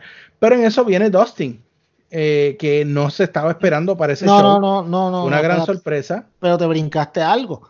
Te brincaste que cuando le estaban dando a oh, Cody. Oh, sí, sí, sí, perdón, perdón. Cuando, cuando, cuando, cuando, le están dando a Cody, obviamente, eh, eh, Cody empieza a acabar con ellos y de la nada entra quién? Sammy Guevara. Sammy Guevara. Y entonces le entra, da, ahí le da un foul, foul, foul, foul. Foul directo. Golazo. Y ahí se acabó de completar esa, o no se completó, sino que sí, ahí se está enseñando ya por dónde va esa historia. Exactamente. Y después de ahí, entonces sale Dustin, que cuando Dustin salió, wow, yo estaba escuchando hoy ese, el video eh, en los audífonos, porque obviamente yo lo vi en la televisión, pero yo estaba escuchando, viendo esa, esa última sección, porque los últimos cinco minutos del programa estaban en, en, en Twitter, alguien los puso. Y cuando sale Dustin, ese, ese estadio se quería caer. ¿Qué clase de pop para ese tipo? Obviamente, Dustin entra y empieza a limpiar la casa y de la nada, entonces es que, dale, continúa tú. y de la nada, lo toma ahí, llega el señor Jack Hager, que antes era conocido como el señor Jack Swagger en WWE, y ahí sí que acabaron completamente con The Elite al estilo clásico de lo que hacía en WO antes de que de que lo ponían en una montañita en el medio del ring. Ah, qué bestial. Eso quedó brutal. Jericho mira la cámara y hace como que, pues, así pues, soy, así soy. Soy el mejor. Eh, ¿Qué pueden hacer? Y el show cierra con eh, Santana Ortiz, Guevara, Jericho y Hagar dominando completamente AEW y específicamente The Elite. Los rudos, los rudos, los rudos. los rudos, los rudos, los rudos. Eh, par de cosas acerca de, de, obviamente, lo que fue la gran sorpresa de la noche que nadie se esperaba, que fue Jake, Jake Hager. Eh, mucha crítica hoy mucha crítica, mucha gente diciendo que eh, no podían conseguir a nadie mejor, que por qué tuvieron que traer a este tipo específicamente. Eh, para los que no lo conocen, eh, pues Jake Hager, además de ser el luchador en, en Bellator MMA, él obviamente trabajaba en WWE como Jack Swagger. Su carácter era obviamente un carácter racista, americano racista de derecha, trompista básicamente, que odiaban a, a todos los inmigrantes y mucha gente está criticando esto, pero a esta gente yo tengo un par de cosas que decirle. So, JD, eh, prepárate porque por ahí viene el detector de atorrante. Wow, ok, si usted es sensitivo, se ofende rápidamente, Aquí puede darle pausa al podcast y dale adelantarlo para, un dale ratito. para el frente un ratito porque lo Mm. que viene no está muy bueno. Ok, zumba. Atorrante. Tú, atorrante que me escuchas. Ignorante. Morón. Tú que te crees que sabes todo de la lucha libre. Tú que te sientas en- detrás de tu computadora o en tu teléfono celular barato a postear y a escribir sandeces en Facebook y a decir que, ay, trajeron a Jake Hager, un racista. Wow, que ese tipo no podían conseguir a alguien mejor. Mira, estúpido. No podían conseguir a alguien mejor porque todas las estrellas o están firmadas o están en contratos que no se han vencido. Por eso es que no han habido debuts interesantes en ninguna de las compañías porque cada vez que alguien se hace un agente libre, otra compañía rápido lo firma. So, ¿qué pasa? Traen a Jake Hager, que era Jack Swagger. Obviamente, una persona que se puede decir, ah, que es un- una persona de derecha, que es una persona que es simpatizante de Trump, que sus ideas son bien conservadoras, y lo ponen, estúpidos que son ustedes porque no saben nada. Lo ponen en un establo con un canadiense, dos puertorriqueños y un cubano americano. Si el tipo fuera bien racista, ¿cómo tú lo vas a poner con esa gente? Cantos de morones. ¿Verdad? Entonces, mucha gente, JD, criticando y diciendo, ay, pero es que no debieron traer eso porque IW dice que son inclusivos y este tipo, ¿sabes qué? Yo soy liberal. El que no lo ha dado cuenta hasta ahora, pues tiene un serio problema. Pero yo considero, y te voy a decir esto, JD, y te lo digo con el corazón en la mano. Yo considero que tanto los liberales como los conservadores tienen voz y tienen voto. Y a que a ti no te gusten sus ideas, no significa que vamos a hacer una promoción simplemente con las personas que tú quieres ver porque O a que- discriminar. O a discriminar contra ellos. ¿Saben qué? Atorrantes. Esto es lucha libre. Ellos están actuando. Estos son sus caracteres, sus convicciones personales. ¿Qué importan? By the way, mamones de la WWE. ¿Saben qué? Eh, Linda McMahon, la esposa de Vince McMahon, fue, trabajó en el gabinete de Donald Trump. Estúpidos. Vince McMahon es pana de Donald Trump. Donald Trump está en el WWE Hall of Fame. Y ustedes maman con WWE. Y entonces viene AEW y trae una persona que tiene una forma de pensar diferente a la de ustedes y ustedes lo van a criticar porque, ay, ¿por qué hicieron eso? ¿Saben qué? Tony Khan y Shahid Khan también son simpatizantes de Trump. No todo el mundo es perfecto, no todo el mundo va a ser, va a tener la misma idea que usted, y no porque la persona no tenga la misma idea que usted, eh, no va a tener derecho a trabajar y hacer sus habichuelas. Ay, que él es un retirado, que era un, un mid Carter en la WWE. Ajá.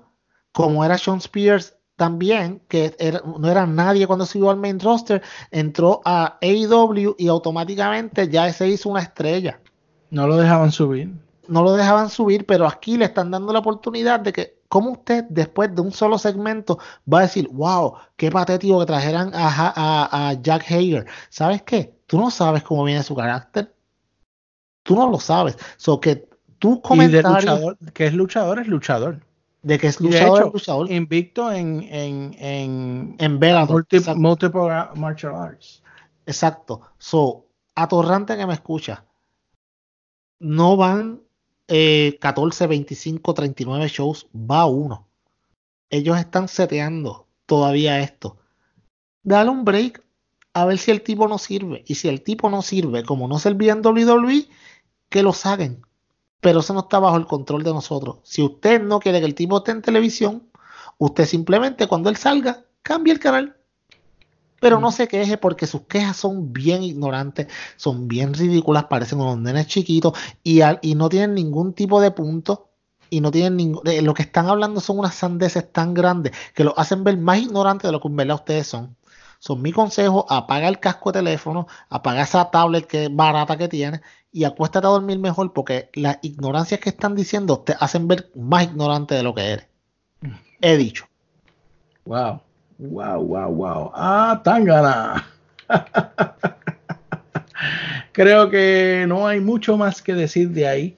Eh, simplemente este programa se quedó con todo anoche eh, y no es la palabra de nosotros. Hoy salieron los ratings. Gracias. Y creo que tú tienes esos números contigo, ¿verdad? Yes, sir. Ratings. Eh, mucha gente ya desde el mediodía se empezaba a rumorar de que AEW había aplastado a, a NXT.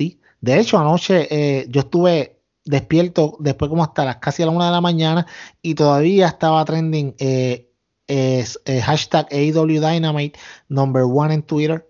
Estuvo toda la noche. NXT nunca fue número uno en Twitter. Creo que hubo un solo momento en, esta, en los trends de Estados Unidos que creo que por, por, cinco, como por dos o tres minutos, cinco minutos, estuvieron trending number one y de momento volvieron otra vez a trend en número tres. Después cayeron, by the way, All Elite Wrestling tuvo el tren número 1, el número 2, el número 3 y el número 6 y el número 7. Wow. Y ya desde el mediodía se, estaba empezando a rumorar de que, de que si los habían destruido en los ratings, mucha gente estaban eh, yo vi gente que estaba diciendo desde que inicialmente iban a tener 400 mil, 500 mil, que la compañía de, de TNT eh, pues, eh, decía que si tenían 700 mil pues seguidores, 700 mil televidentes en su show era un éxito. Y obviamente tuvieron 691 mil en el, en el Road to, en el Countdown to Dynamite, que fue el martes, sin ningún tipo de promoción, lo cual me sorprendió bastante. Y ya con eso yo dije, ok, esta gente van a pasar por encima del millón. Y exactamente así fue. Eh, los números finales que salieron esta tarde, a eso de las 4 y 20, eh, All Elite Wrestling, 1.400.000 eh, millón mil televidentes y NXT 898.000.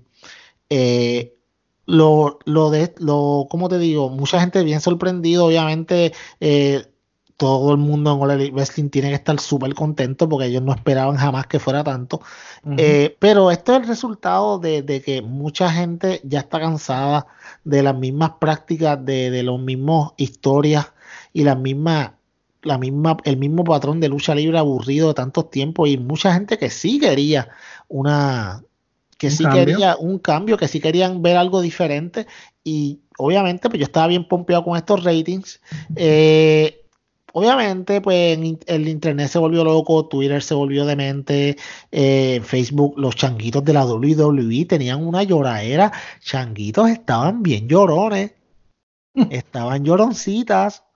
Yo los estaba, yo los estaba leyendo yo entré en una, en, un, en una página bien famosa de, de, en Facebook de lucha libre y ya, ya de momento se las había olvidado NXT y hubo un atorrante por ahí que no me acuerdo el nombre que dijo que deja que venga SmackDown el viernes para que tú veas cómo los van a destruir en los ratings. Claro, estúpido. si SmackDown es uno de los dos main shows y no, eso no es la competencia, no que NXT los iba a partir, ¿qué pasó? Eh, by the way, eh, para que lo sepa, eh, All Elite Wrestling, el triple en, la, en, 18 a 35, lo, le hizo el triple de, personas mirándolo en todas las categorías, ganaron, ganaron pues, en los ratings. La única categoría que, que NXT le ganó y le ganó por punto .02, so, esto no es nada, fue en la 50 plus, fue de punto .36 a punto .34 esto no es nada en cuanto a ratings. overall, eh, un excelente trabajo para All Elite Wrestling, lo merecen. Eh, si a usted no le gusta All Elite Wrestling, pues yo lo puedo entender. Quizá usted toda su vida ha visto WWE y no y es, Y perdóname, porque eso es lo bueno, que si a usted no le gusta, usted puede ver WWE. Y si a usted no le gusta WWE, puede ver All Elite. Exacto. Eso es lo que llevamos diciendo aquí desde marzo. Mira, yo, yo yo he tratado, mucha gente me dice, ah, NXT, lo mejor de lucha libre, y yo he tratado de entrarle a NXT muchas veces y simplemente no me llama, no sé, yo creo que es el setting. Mucha gente estaba hablando hoy mucho diciendo que la percepción de ver 14 mil personas gritando como unos dementes versus ver 500, o sea, sí hace ver a NXT como un show de, que, es de menos calidad. Sí, yo estaba diciendo eso. Eh, no es que se vea de menos calidad, es que se ve de desarrollo. Exactamente. Eh, o sea. pero, pero yo estoy bien pompeado, bien contento. No trabajo para, la, para ninguna de las compañías, pero sí estoy contento por los ratings porque yo quería, como te digo, hace tiempo una alternativa. Ya yo estaba bien molesto con lo que estaba viendo y o sea, que, que, que WWE le tirara a All Elite Wrestling, a NXT, su mejor producto en la, en, a la misma hora, el mismo día, con lo que básicamente fue un takeover, porque eso fue lo que fue ayer, básicamente un takeover, y no le pudiera ganar los ratings.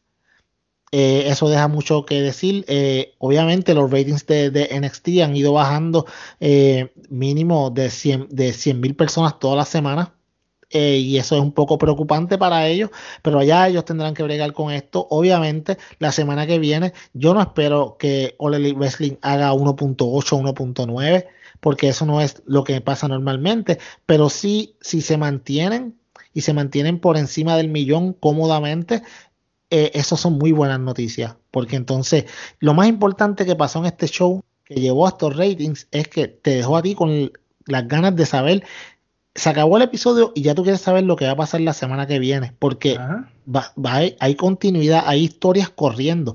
Ya no hay las excusas, ay, All Wrestling son luchas a lo loco sin historia. De hecho, eso es lo que estuvo haciendo NXT todas estas semanas, luchas sin ningún tipo de promoción, sin tú saber quién era quién. Si yo entraba a verlo, yo no sabía por qué la gente estaba peleando. Y sin embargo, Elite Wrestling, sí, yo sabía por qué la gente estaba peleando y ya hay continuidad. De hecho, ya hay una facción casi que se puede decir que es una facción que está formada, que ya tú es, a mí me encantan los factions, de verdad, era de mis partes favoritas de, WCW y, WWF en ese tiempo eran las facciones. So, ya aquí empezamos con una eh, bien interesante lo que va a pasar la semana que viene y estoy los ratings muy contento con ellos y todavía estoy entrando a internet disfrutando ver cómo los changuitos están adoloridos y llorando.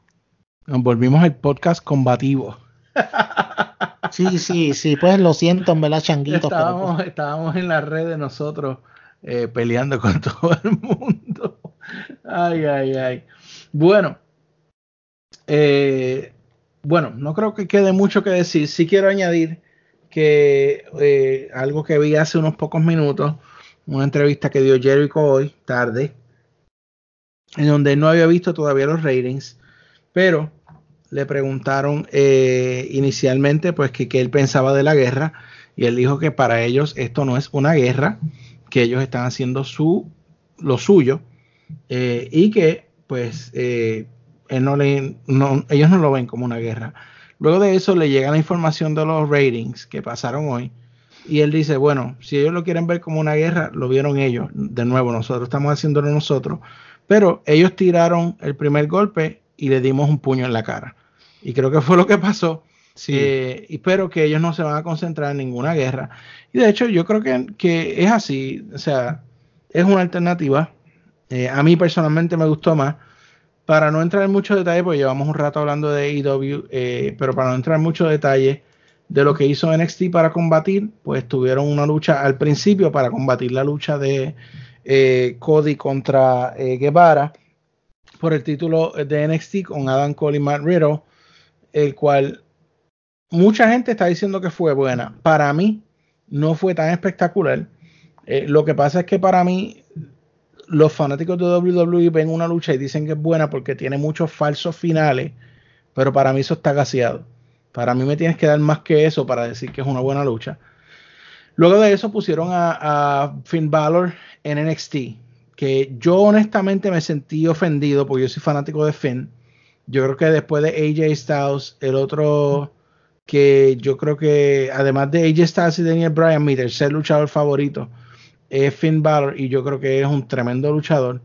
Y para mí esto fue un bajón. Y sí, yo sé que me están diciendo, no es un developmental anyway, es ahora otra principal, pero mientras ustedes estén luchando en el mismo sitio con 500 personas, siguen siendo developmental. Así que para mí fue una clase de eh, falta de respeto. Eh, luego de eso hubo dos luchas de mujeres muy buenas, pero en el caso de la del campeonato, pues es Baszler, y yo creo que en este caso quien único le puede ganar a Baszler parece ser Brock Lesnar. Sí, y tampoco le puede ganar yo creo. No hace sentido. Y la última lucha fue de Undisputed Era contra Street Profit por los campeonatos de parejas de, de NXT. La entrada de Street Profit duró más de la mitad de la lucha final de AEW. Eh, lo que para mí fue un overdue. Eh, porque entraron con un rapero, Whale, eh, y estaban ahí haciendo un show. Pero de nuevo, estaban ellos con gente con vasos rojos, pero eran como 500 personas. Entonces se ve, le quita cuando tú cambias el canal y ves un crowd de cuánto, 14 mil. O sea, es una diferencia bien grande. Entonces, la lucha, pues no estuvo mala, pero tampoco fue para mí algo muy espectacular. O sea, eh, este muchacho de eh, los Street Profits, eh, no Angelo Dawkins, el otro, ¿cómo se llama? Este, Yo no los conozco. Bueno, el, otro muchacho, el flaco, que es esposo de, de, de, la del lazo, no sé el nombre de él, pero hizo algo que yo lo vi, todas las veces que yo he visto a Street Profits, él lo hace, que es hacer un brinco sobre el turnbuckle, un flip y le cayó Montes Ford y le ah, cayó encima a los otros tres. De nuevo, una vez que lo hagas está bien, pero si lo haces en todas las luchas, pues ya pierde la lo que es especial. Luego de eso, pues eh, a través de la intervención de otro de los miembros de, eh, de la facción de Adam Cole, eh, Undisputed Era, pues logran retener los campeonatos y le ganan a los Street Profits, o sea que se pueden volver a Raw a estar diciendo lo que acaba de pasar. y eh, el, punto culminante de NXT para terminar y para contrarrestar el super final que vimos de AEW es el hecho de que volvió Champa y se queda mirando, hace un stare down con Adam Cole y ahí se acabó el programa. Y para mí eso me dejó igual, o sea, eh, de hecho, NXT terminó como 15 minutos después, digo, 9 minutos después de AEW, que AEW terminó exactamente a las 10. Eh, y eh, AEW, eh, perdón, NXT tomaron 9 minutos más para quizás tratar de tener algún tipo de ventaja, pero de la forma que cerraron, para mí no hizo nada por ello. O sea, ver un stare down a mí no hace nada por mí. Así que, honestamente, yo lo vi como que AEW ganó eh, hay mucha gente que le prefirió NXT, pues bien por ello, pero para mí no, no tuvo mucho. O sea, y como tú dijiste, esto prácticamente fue un takeover. Entonces, ¿qué va a hacer? Todos los miércoles van a hacer un takeover, ya no hay eventos especiales. Eh, ¿Y qué van a hacer? La semana que viene viene Roman Reigns para NXT. Ya no entiendo. O Stone Cold o The Rock o no sé. Honestamente, no sé. Para mí, lo mejor que ellos podrían hacer es mover NXT a los jueves y se evitan el problema. Pero ese soy yo. No lo, van, no lo van a hacer, el orgullo no va a dejar que ellos lo hagan. Jamás Vince va a dejar a, un, a, otra promoción que tenga que tenga todo el tiempo para ellos. Y un miércoles, sí, mira, All Elite Wrestling sacó 1.4 de rating. Si, como te digo, si ellos hubieran no hubiera estado NXT, All Elite Wrestling sacaba 2.5. Fácil. Porque como te digo, Vince no va a dejar que eso pase. ¿Tú te imaginas que esa gente saquen ratings que, se acerquen a Raw a SmackDown? So, yo considero que, mira, lo que pasa con esto que tocaba decir lo último, lo más es bien importante. ¿Sabes? Que ellos van a hacer, todas las semanas van a hacer un takeover. Ahora mismo su, escena de campeonato de campeonato de NXT está complicada porque tiene a Adam Cole, tiene a eh, Tomaso Champa que acaba de regresar. Tienes obviamente a, este nene que vino de, a Johnny Wrestling, que también siempre va a estar en esa escena porque ¿qué vas a hacer? ¿Dónde lo vas a poner? Entonces tienes a Finn Balor. Vas a hacer un four-way y entonces ¿qué va a hacer? Va Adam Cole no va, va a seguir ganando. O sea, de verdad, tú no esperas. Yo considero, yo considero que fue un error que trajeran a Champa y a Finn Balor los dos el mismo día. Pero allá ellos. Y para cerrar con Champa, hubiese cerrado mejor con Balor. Exacto. Pero, ¿verdad? Pues eso somos nosotros. Eh, eso es todo lo que ha pasado hasta este momento en la semana de la lucha libre. Quizás la semana más importante de este año en cuanto a lucha libre se refiere. Y eh, realmente para mí AEW ganó en todo el sentido de la palabra. Yo creo que todo el mundo que nos escucha sabe que yo también pienso igual. si usted piensa diferente, respetamos su opinión y respetamos su derecho a decir disparate. Así que ese ha sido nuestro episodio por esta semana. Gracias por escucharnos. La semana que viene vendremos con más. Así que si usted quiere educarse en la lucha libre, este es el programa que usted tiene que, escuchar.